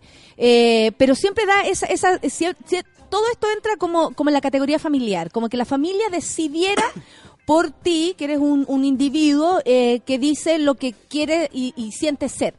Eh, ¿Por qué es importante? ¿Por qué esto, por ejemplo, eh, se debería comprender la importancia de esto? Porque todos dirán, no, un niño no sabe. De hecho, siempre hemos mirado a los niños como que saben menos. El Como menor. que entienden menos. Se les dice el menor.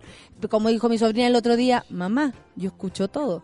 Me Así, encanta. y con esa, Sí. con esa voz como de cagaste. ¿Cachai?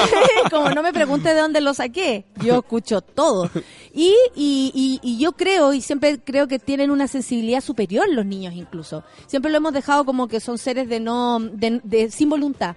¿Por qué es importante, según sus estudios, según lo que han observado, que los niños también y adolescentes estén metidos en esta ley? Bueno, hay que comprender primero que tenemos una, un marco internacional que se llama el derecho el derecho en- de los niños, en el fondo, eh, y está inscrito dentro de los derechos humanos. Entonces, y en- dentro de eso hay un criterio, un concepto que se llama autonomía progresiva. Y ese criterio establece que efectivamente niños y niñas deben ser respetados en sus derechos. Y ese, eh, en el fondo, permite comprender que en la medida en que vamos creciendo, también vamos tomando ciertas decisiones respecto de nosotros mismos. Eh, y por lo tanto, como eso es así y me voy comprendiendo mi propia identidad, eh, evidentemente que si yo tengo 13 años y no me siento cómodo con, con, con, en, el fondo con el sexo biológico con el cual eh, estoy siendo mi identidad de género, debo asumir cierto un tipo de cambio y debo expresar mi, mi voz. Y antes la Selena tenía cuatro años cuando comenzó su proceso. Maravillosa. Por lo tanto, si no tenemos el Dense el apoyo... tiempo de ver alguna, eh, bueno, el Video, documental, sí, claro. pero también al- cualquier entrevista que haya dado Selena. A través Ella de- lo dice con tanta dulzura y, y sencillo además, su, Sí, por supuesto. su petición, su forma de... Pero es que además, no, eh, ese es el punto. Nosotros miramos, el, en el caso de niños, niñas y adolescentes, la incorporación en la ley de identidad de género desde una visión adultocéntrica, es decir, como si los niños no pudieran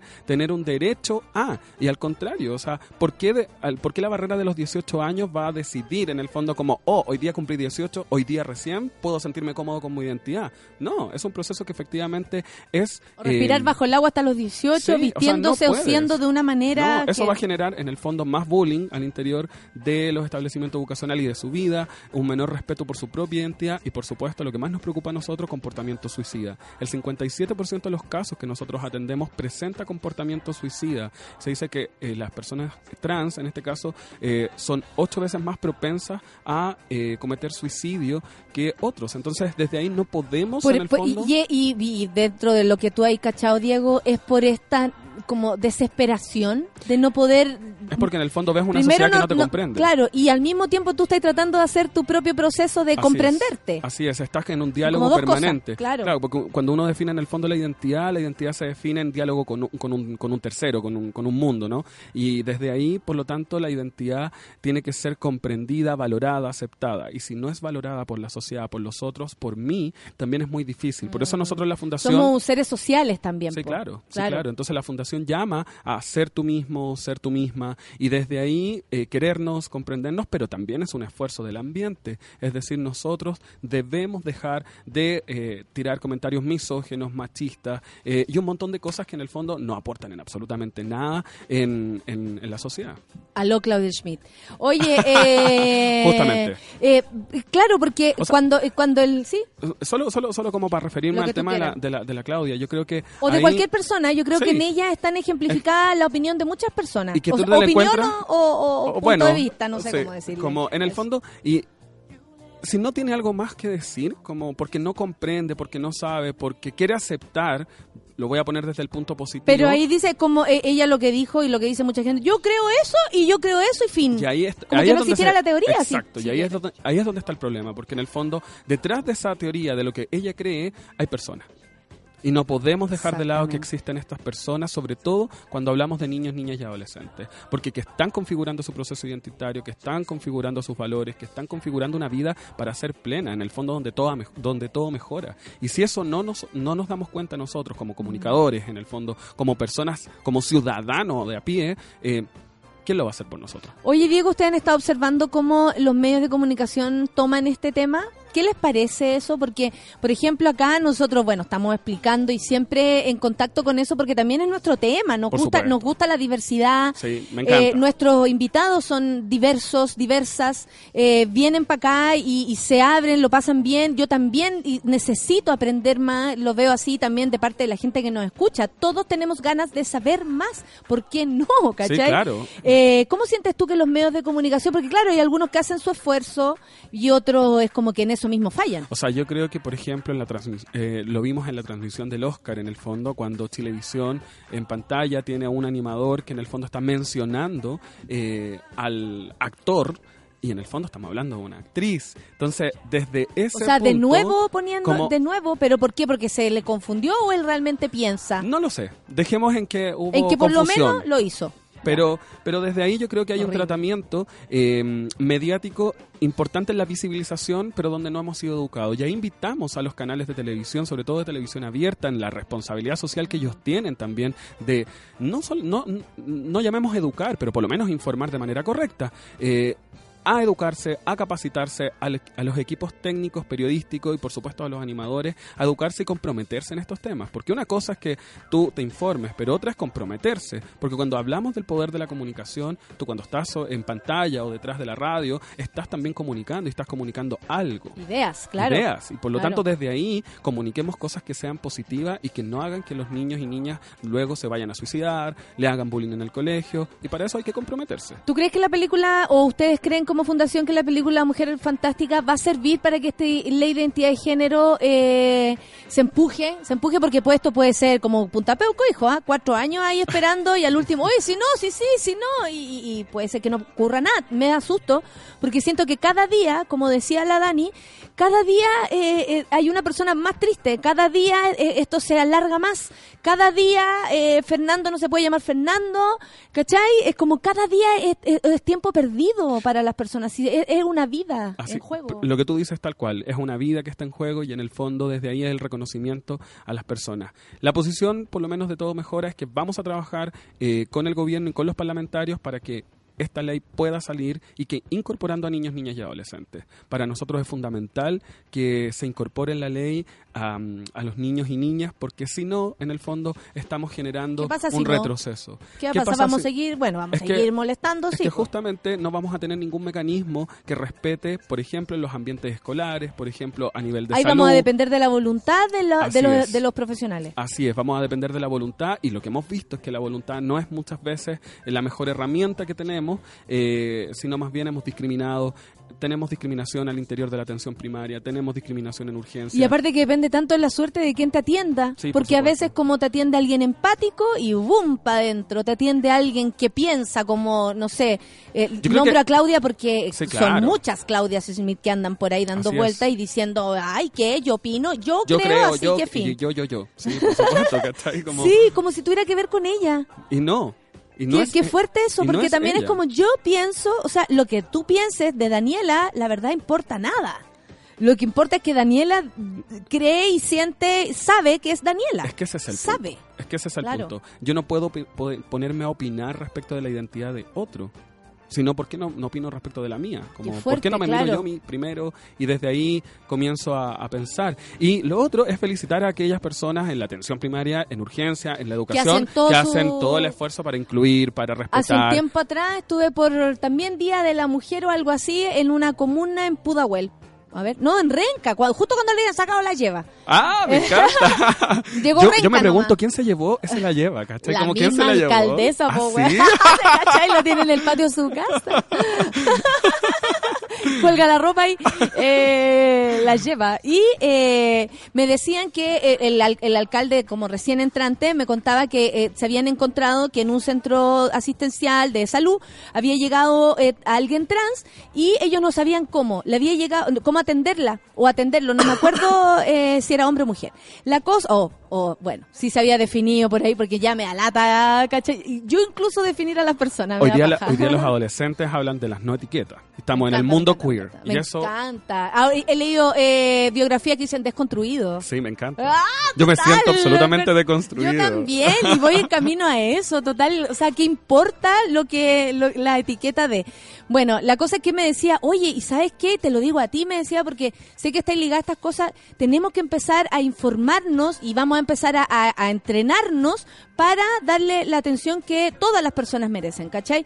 Eso también habla de pura voluntad como personal, ¿cachai? O sea, si ese alcalde no considera importante este tema, filo, chao, Sí, claro. desaparece. Si él cree, como dice Claudia, que una mujer es mujer porque tiene ovarios y, y fin, es eh, también termina como todo ahí. O sea, de Y que- nuevo, y, por eso la ley es importante. Por eso la ley es importante, porque si bien existen procedimientos a nivel de salud y a nivel de Mm. educación, esos procedimientos no se llevan, van a llevar a cabo si es que no hay una fuerza de ley. ¿Por qué? Además, porque este país es legalista. Entonces, si no tienes la ley, en el fondo nada pasa. La otra vez decían, ay, pero ¿por qué tiene que hacer ley? Porque si no hay ley, la gente no se ve, no se siente obligada. Así es como es. la ley Emilia. O sea, si no fuera por aquello tan terrible que ataca a una familia que, que eh, sin duda no se va a sacar ese dolor de encima jamás, por culpa de esa situación es que tenemos una ley en que todos nos cuidamos y nos manejamos curados. Como en el fondo, Fin. como la ley Antonia, también, como del Claro. acoso callejero, en el fondo, si no, si es que no El- la las del normas, pololeo, la del claro. pololeo, en el fondo, si no lo normas,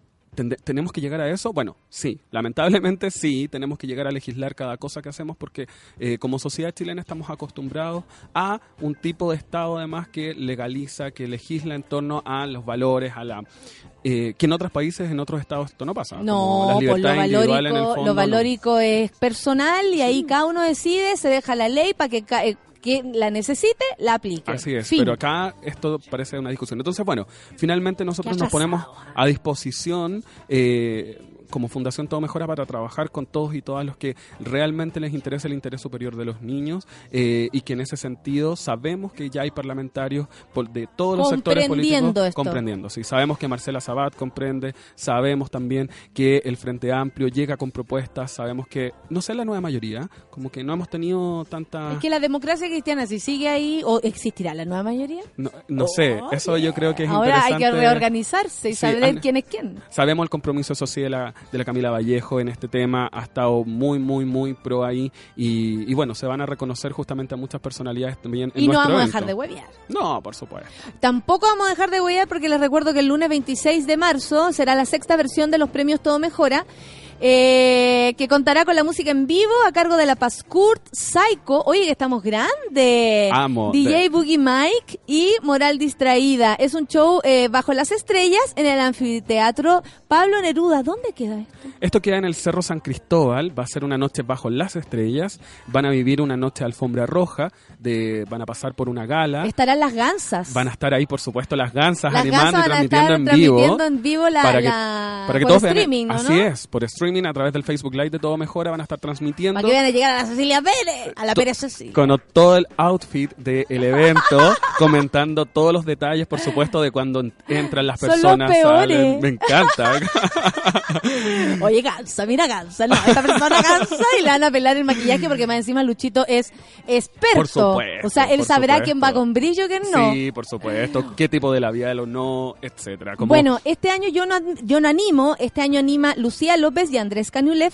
Eh, Andrés ya fue premiado una vez. Así es, Sí, sí. yo estuve ahí, por supuesto. Y en, en esta versión yo voy a actuar. Así es. Un poquito rato, porque tampoco no, no nos podemos extender, no son mis dos horas de show, ni una hora siquiera. Vamos a actuar lo justo y necesario frente a personas Interesantes. es donde voy a poder sacar la metralleta y disparar clarito. Eso es lo más lindo. Me encanta la figura de la metralleta. ¿ah? Esa la- yo creo que en, en- en el especial de Netflix ahí lo van a poder entender. Me encanta la Sí. figura de la metralleta. sí. No, y bueno, eso y también porque, bueno, las sorpresas después las contamos, a mí me da un poco de pudor. Pero eh, voy a actuar eh, para que vayan, para que al que le interese se acerque. Eh, tienen página donde se puede ubicar, por ejemplo, si hay alguien que en este minuto... Hablé una vez, con hace poco con la Dani y me decía, las personas necesitan ayuda, necesitan eh, informarse. Algunos quieren el manual del padre de una, un transexual o una transexual.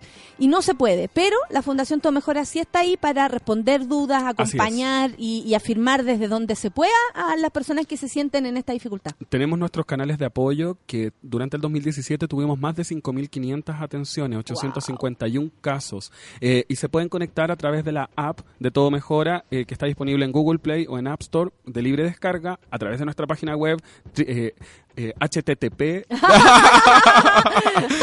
eh, hash hash. en el fondo todomejora.org. Se pegó Eh, así como un, un Lady Gaga. Hash. Y a través del Facebook eh, pueden conectarse a la hora segura. Son 45 horas en línea donde hay 50 profesionales que están detrás, en el fondo, eh, respondiendo no solo dudas, sino conteniendo si te sientes mal, si quieres ayuda, si quieres información. Ahí están nuestros Quiere profesionales. escuchar a alguien que pueda comprender lo que estáis diciendo, porque puede ser que en tu universo eh, tú le vas a decir esto a alguien y hayan puras Claudia Schmidt alrededor. Así Entonces, es. si eso ocurre, eh, desde el otro lado también hay gente que sabe cómo ayudarte, que eso es lo más importante. Así es. Y en el fondo te van a dar siempre un mensaje donde todo puede mejorar. Constantino Recordón dice dónde puedo comprar las entradas para este evento. ¿Puedes comprarla, Constantino? Sí. Constantino puedes comprarla a través de Ecopass eh, o en la página directa de Todo Mejoras también está el link para la venta de entrada a través de nuestro fanpage. Toda la plata que entre, y esto para que lo sepan, tiene que ver con eh, aportar a la fundación. No es, es. plata para que el Diego se vaya de vacaciones en un yate con la gente de las FP. No, por supuesto. va por ahí eso, no, cosa. eso no pasa. Eso pasa No. solo en el mundo de la, de la AFP. De no la solo de la AFP, ¿eh? Podemos empezar a, a extrañar por ahí en muchas cosas. Y a todos esos amigos podrían también Bien, dar un Diego, poquito... ¿Te, gusta- podrían te la- los micrófonos, Diego? Diego, te estoy cachando. Podrían un poquito empezar a, también a, a dar un poquito a todo mejora. Siempre lo vamos a necesitar porque este año y por los próximos tres vamos a comenzar un trabajo territorial. Abrimos ya en Iquique, abrimos en Antofagasta, Concepción, Puerto Montt, Valdivia, Sí, Temuco. eh, Talca y estamos llegando con la ayuda a todos esos lugares porque eh, la ayuda no solo se necesita en Santiago. Cuando No. hablamos de la discriminación, justamente También de- discriminamos las regiones. por supuesto, ayuda Claro. en Temuco es una zona absolutamente quebrada y desde ahí se necesita la intervención. Yo pensé que la iba a decir de trans. terreno. Es una zona absolutamente trans. En- o sea, También, también. podría ir a mirar qué zona es más trans. podríamos Podríamos hacer. elegirla como una más trans. Que la people, que la people comente cuál es la zona más trans, dónde hay zona más trans, o ¿Cachai más deconstruida, o que más, deconstruida. ¿Cuál es la región más desconstruida de todas? Sí, como- Eso es lo que vamos a aportar. Oye, ¿sabes? lo que pasa es que a mí me gusta bajar esta- estas cosas, incluso echar la talla, porque desde ahí también entendemos la naturalidad que significa uno sentirse mujer, hombre, porque eso es naturalidad en uno. El del resto le puede parecer súper extraño lo que a mí me pasa. Pero para mí es natural sentirme mujer en ahora y, y tal vez si fuera trans, hombre en mi caso. Entonces, eh, siento que as- eh, es la forma, es la forma de bajar esto, de quitarle ese grado dramático, porque la, la felicidad también Así existe es. para los trans, para las trans, para los homosexuales, El para amor. las lesbianas, el amor, la amistad, pasarlo bien, cagarse la risa, eh, viajar, trabajar en los mejores lugares donde ustedes lo deseen. Eso es, ¿cachai? Para eso, por eso todo mejora, porque podemos ser felices. Hay que vivir, gozar, sufrir, Todo, todo, todo, en sí mismo, en el fondo, pero todo, con un pero- mensaje de esperanza. Claro, y este tema es tuyo, es. totalmente tuyo. Y ahí es donde eh, la Fundación Todo Mejora llega a, a salvar la vida en algunos casos. Así es. Gracias, Diego. Fue un gusto primero conocernos. Habíamos solo mensajeado. Solo mensajeado y, Y- a través de voz. Y a través de voz, muy sensual. Eh, el director de la Fundación Todo Mejora para recordarnos que el lunes 26 de marzo será la sexta entrega de la, o sea, será la sexta person, eh, perdón, versión de los premios Todo Mejora. Va a ser una linda fiesta. Yo voy a actuar por si alguien quiere ir y van a haber músicas, músicos. Lo vamos a pasar chancho. Invitados chancha, todos, chanche. invitados todos y todas para que pasen por esa alfombra roja, comenten con el César y el Luis ahí sus outfits Imagínate. y por supuesto con un cóctel o un catering sustentable que va a estar a cargo de Disco Sopa, una organización que elabora alimentos con alimentos recuperados. Nada de. Catherine Orellano, Catherine Zeta Jones. No. Catherine eh, Deneuve. No, no, Catherine so- eh, Sa- Sanita. Catherine Un Así que, Catherine muy sano. Por supuesto, bueno, un cóctel rico. absolutamente inclusivo para todos y todas, porque en el fondo tenemos que abrazar miles de causas y si queremos el bienestar de los niños niñas, tenemos que cuidar nuestro planeta también. Por supuesto que sí. Ahí vamos a estar con los sin gluten, los celíacos Por y todos supuesto. unidos.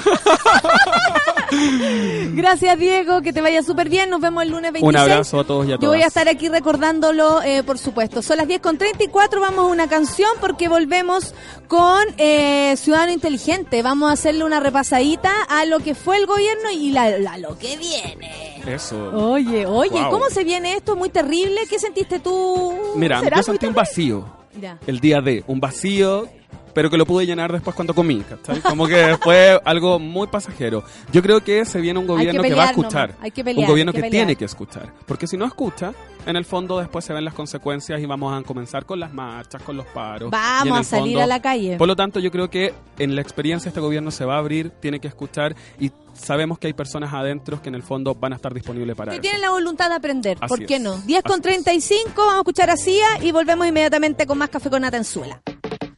Party girls, don't get hurt, can't feel anything. When will I learn? I push it down, push it down.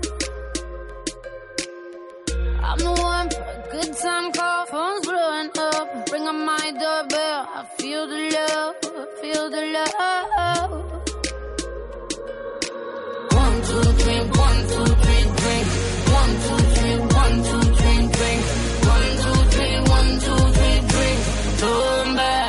light on.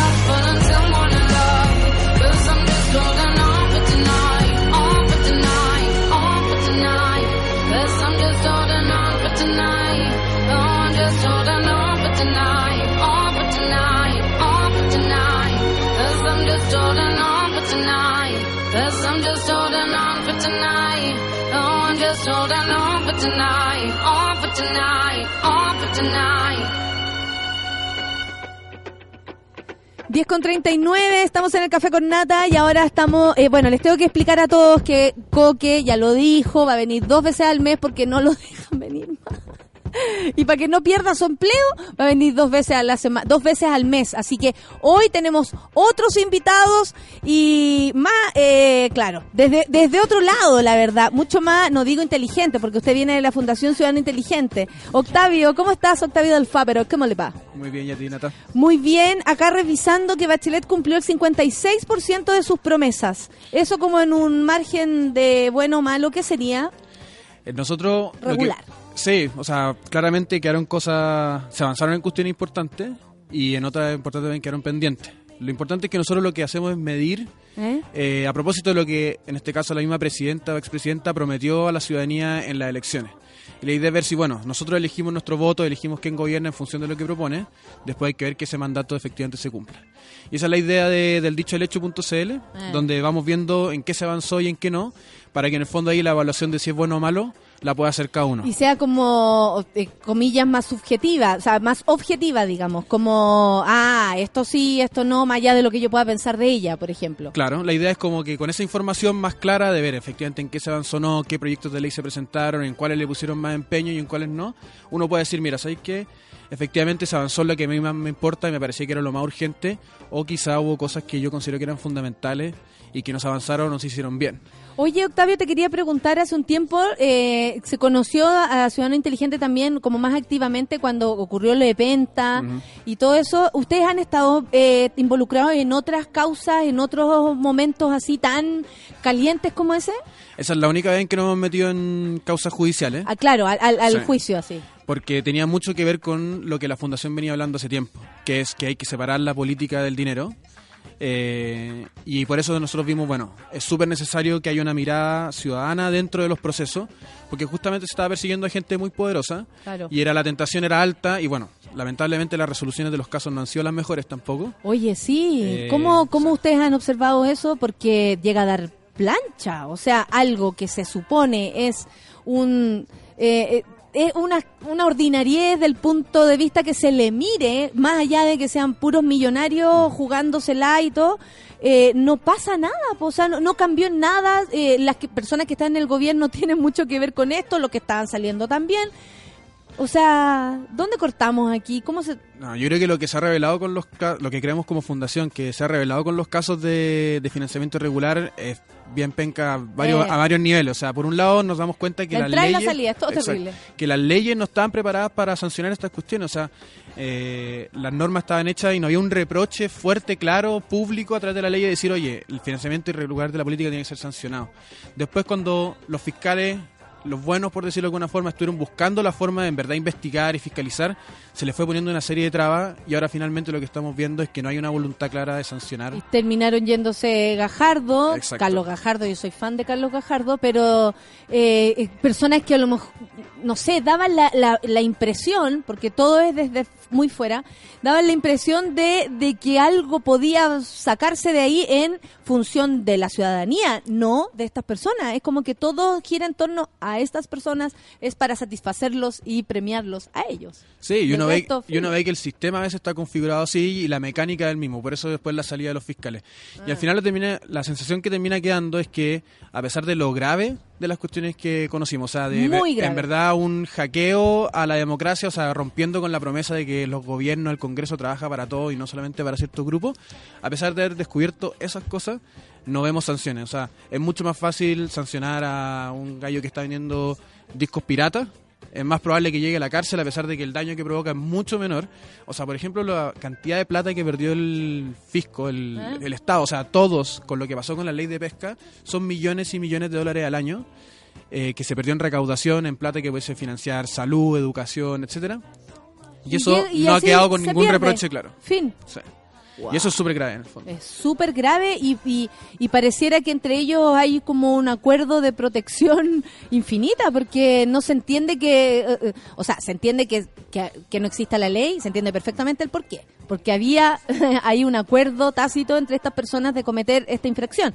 Pero también eh, da pudor, a veces da como vergüenza el ver cómo, ah, filo, se soluciona, se pierde dinero y resulta que hay calles que se están cayendo, pueblos que no tienen conexión, eh, escuelas con los baños horribles donde los cabros chicos no se- ni siquiera pueden hacer sus necesidades, o sea, cosas que realmente hay que arreglar. Y no estamos hablando de, oye, para mí, mira, yo creo que mis... cua-". No, estamos hablando de cosas concretas que se necesitan así. Sí, totalmente. Y uno ha visto que muchas veces la traba para poder avanzar en ciertos temas es que dicen que no hay plata, que no hay recursos, que la economía no da, etcétera. Ahora hablaron de austeridad. Exacto. Gente Nosotros, millonaria, la reina hablando de austeridad, me sentí muy rara. nosotros vemos en verdad que uno de, los, de las grandes causas de la, de la falta de confianza y legitimidad que tienen las instituciones democráticas hoy tiene que ver con que no se separa la paja del trigo. O sea, yo no creo que sean todos corruptos. Nosotros vemos que hay gallos que hacen la pega, parlamentarios y parlamentarias que en verdad trabajan bien y están con una como misión de servicio público importante, pero al mismo tiempo uno ve que a la hora de poder separar quién ha hecho cosas malas de los que no la hacen,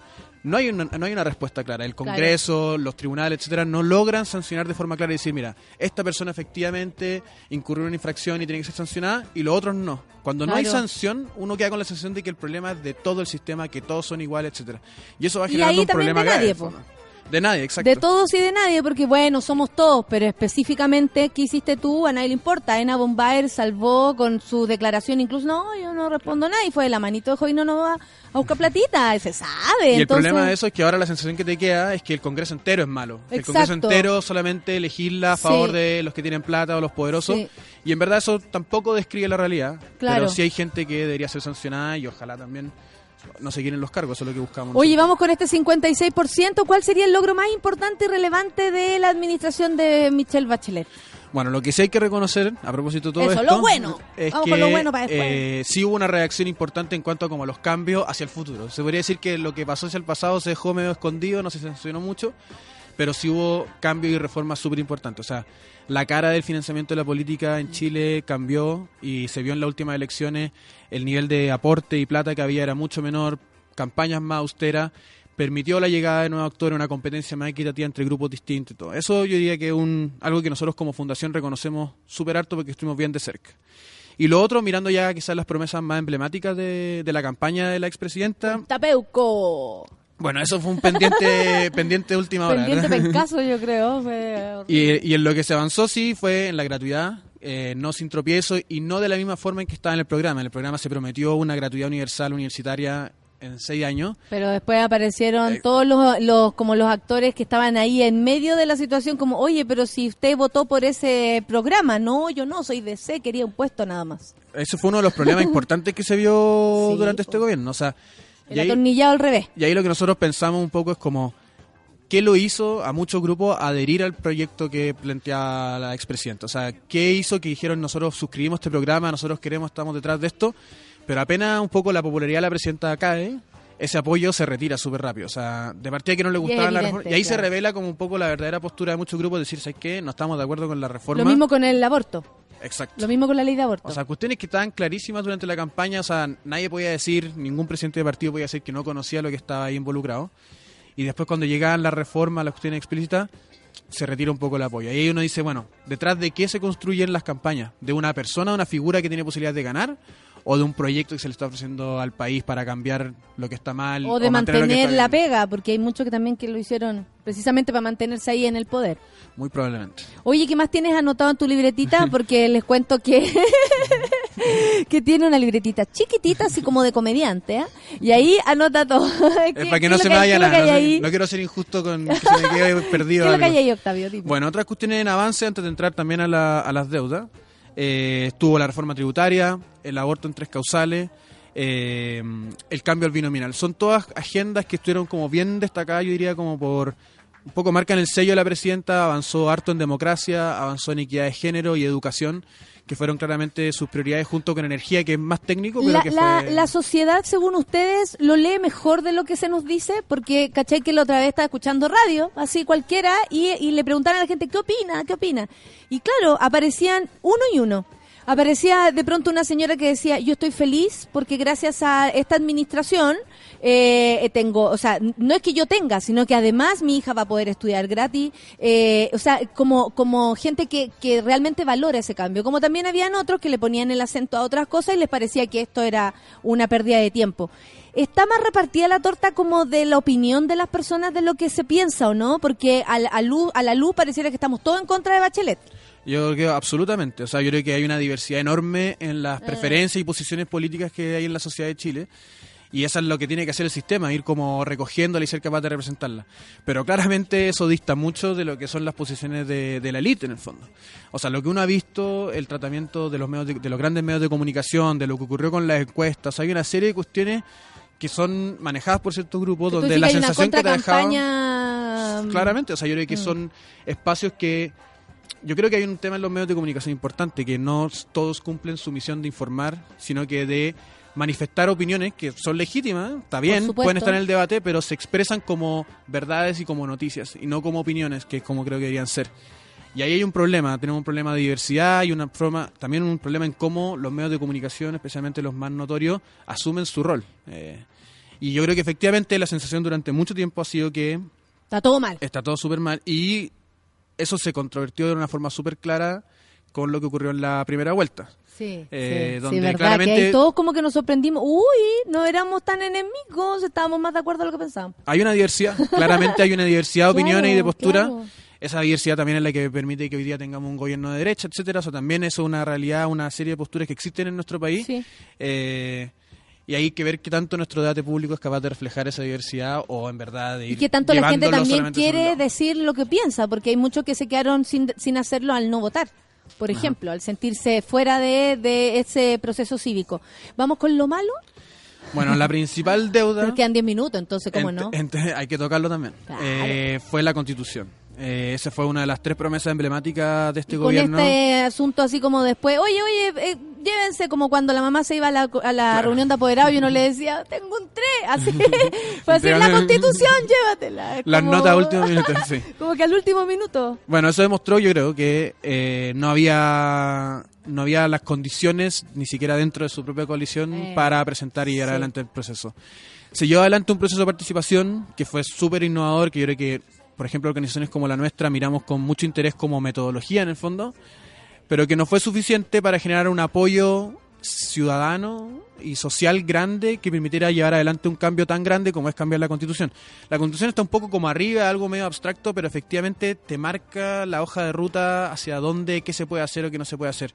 Muchas veces vimos cómo proyectos de ley eran cambiados de forma súper radical en el Tribunal Constitucional, por ejemplo. Ya, eso tiene que ver con la constitución, de alguien que te diga menos eh, que te digan, oye, sabes que no puede haber gratuidad en tales condiciones solamente de cierta forma. O sea, se avanzó muchísimo, llegó al Tribunal Constitucional, se filtró y salieron como dos cosas hay finalmente. cosas diferentes. O sea, Claro, lo, lo que ahora hace poco con el CERNAC fue una cuestión súper radical. O sea, se, se- el Congreso aprobó una serie de cambios al, al CERNAC en que te permitía que tuviera un rol mucho más protagónico en la defensa de los consumidores para enfrentar casos como la de la farmacia, el confort, etcétera.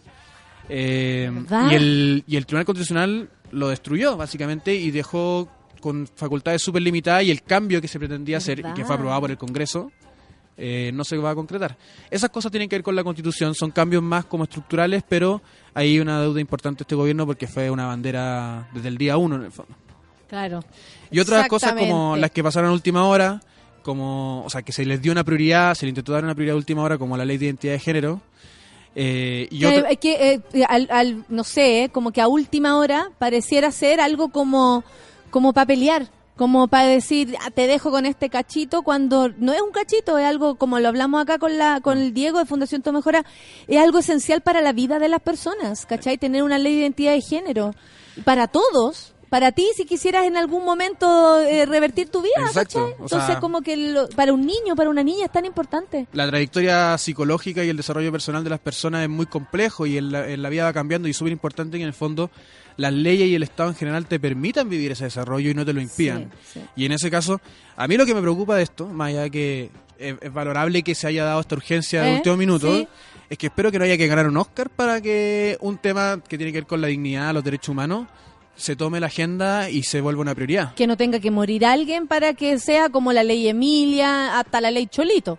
Y ahí yo creo que, de nuevo, hablamos de otro problema que tiene nuestro sistema. O sea, en la medida que tú vayas apareciendo en la contingencia mediática, mira, las posibilidades de sacar una ley, de ponerte en el número uno de la tabla del Congreso, aumentan. Y que son conveniencias como de votantes, así como, ahora suma, O ahora sea, vamos yo- para allá. Yo creo que para vivimos acá. como en una política bien de la imagen en el fondo. Lo que Mm. importa es estar apareciendo en el lado correcto, en el momento correcto.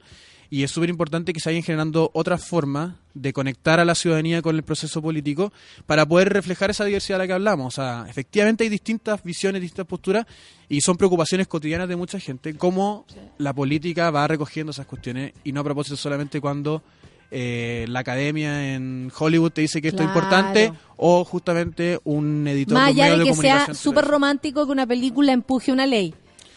No es la idea. Que bueno, si estas son las condiciones en las que se puede avanzar, perfecto que se haga y Que se haga más cine. eh, efectivamente que todo mejora, le ponga con todo para que salga la ley, pero tenemos que aprovechar de preguntarnos de cómo está funcionando el tema. Claro, claro. Para lo que sea que queramos después como cambio. ¿Qué va a pasar ahora con Ciudadano Inteligente? ¿Cambia la situación para ustedes? ¿Siguen en la misma en el mismo camino? ¿El cambio de gobierno significa algo para ustedes? De, no sé, lo digo desde el funcionamiento así más, más genuino. No, nosotros trabajamos con la política, con todo el sistema en general, con Perfecto. cualquiera sea el gobierno, Sabiéndolas cualquiera sea el todas. En ese sentido nosotros vamos a seguir fiscalizando, vamos a seguir viendo que eh, no se produzcan conflictos de interés, que se implementen bien las nuevas leyes que han justamente tratado de prevenir esos problemas entre el dinero y la política. Vamos a fiscalizar el cumplimiento de este gobierno, de su programa, de las promesas que hizo. Eh, ¿Qué por- promesas hay ahí que a ustedes les llamen la atención? Que, por ejemplo, porque de Bachelet llamaba la atención lo que tú dijiste, la constitución, la ley de, de, de, de- ¿cómo se llama?, de identidad de género, eh, el aborto en tres causales. Eh, Habían varias que tenían como que eran bien llamativas. ¿Cuáles serían las de Piñera? Bueno, la bandera primera fue la economía, ¿verdad? Decir que ah, iba- claro, iba a la- mejores, exacto. todo. Yo, ahora Iba dos por la uno economía. nada, dos por uno nada. Ahora hay que todos ver- pagan caro. Hay que ver claramente en qué iniciativa se refleja eso. O sea, qué proyectos de ley o qué cosa empieza a tomar el gobierno para concretar esa. Porque si no es promesa. una, es como, va- vamos a estar mejor, pero nadie sabe por qué. Así que hay que ver cuáles son los planes que empiezan a plantear los nuevos ministerios, etcétera.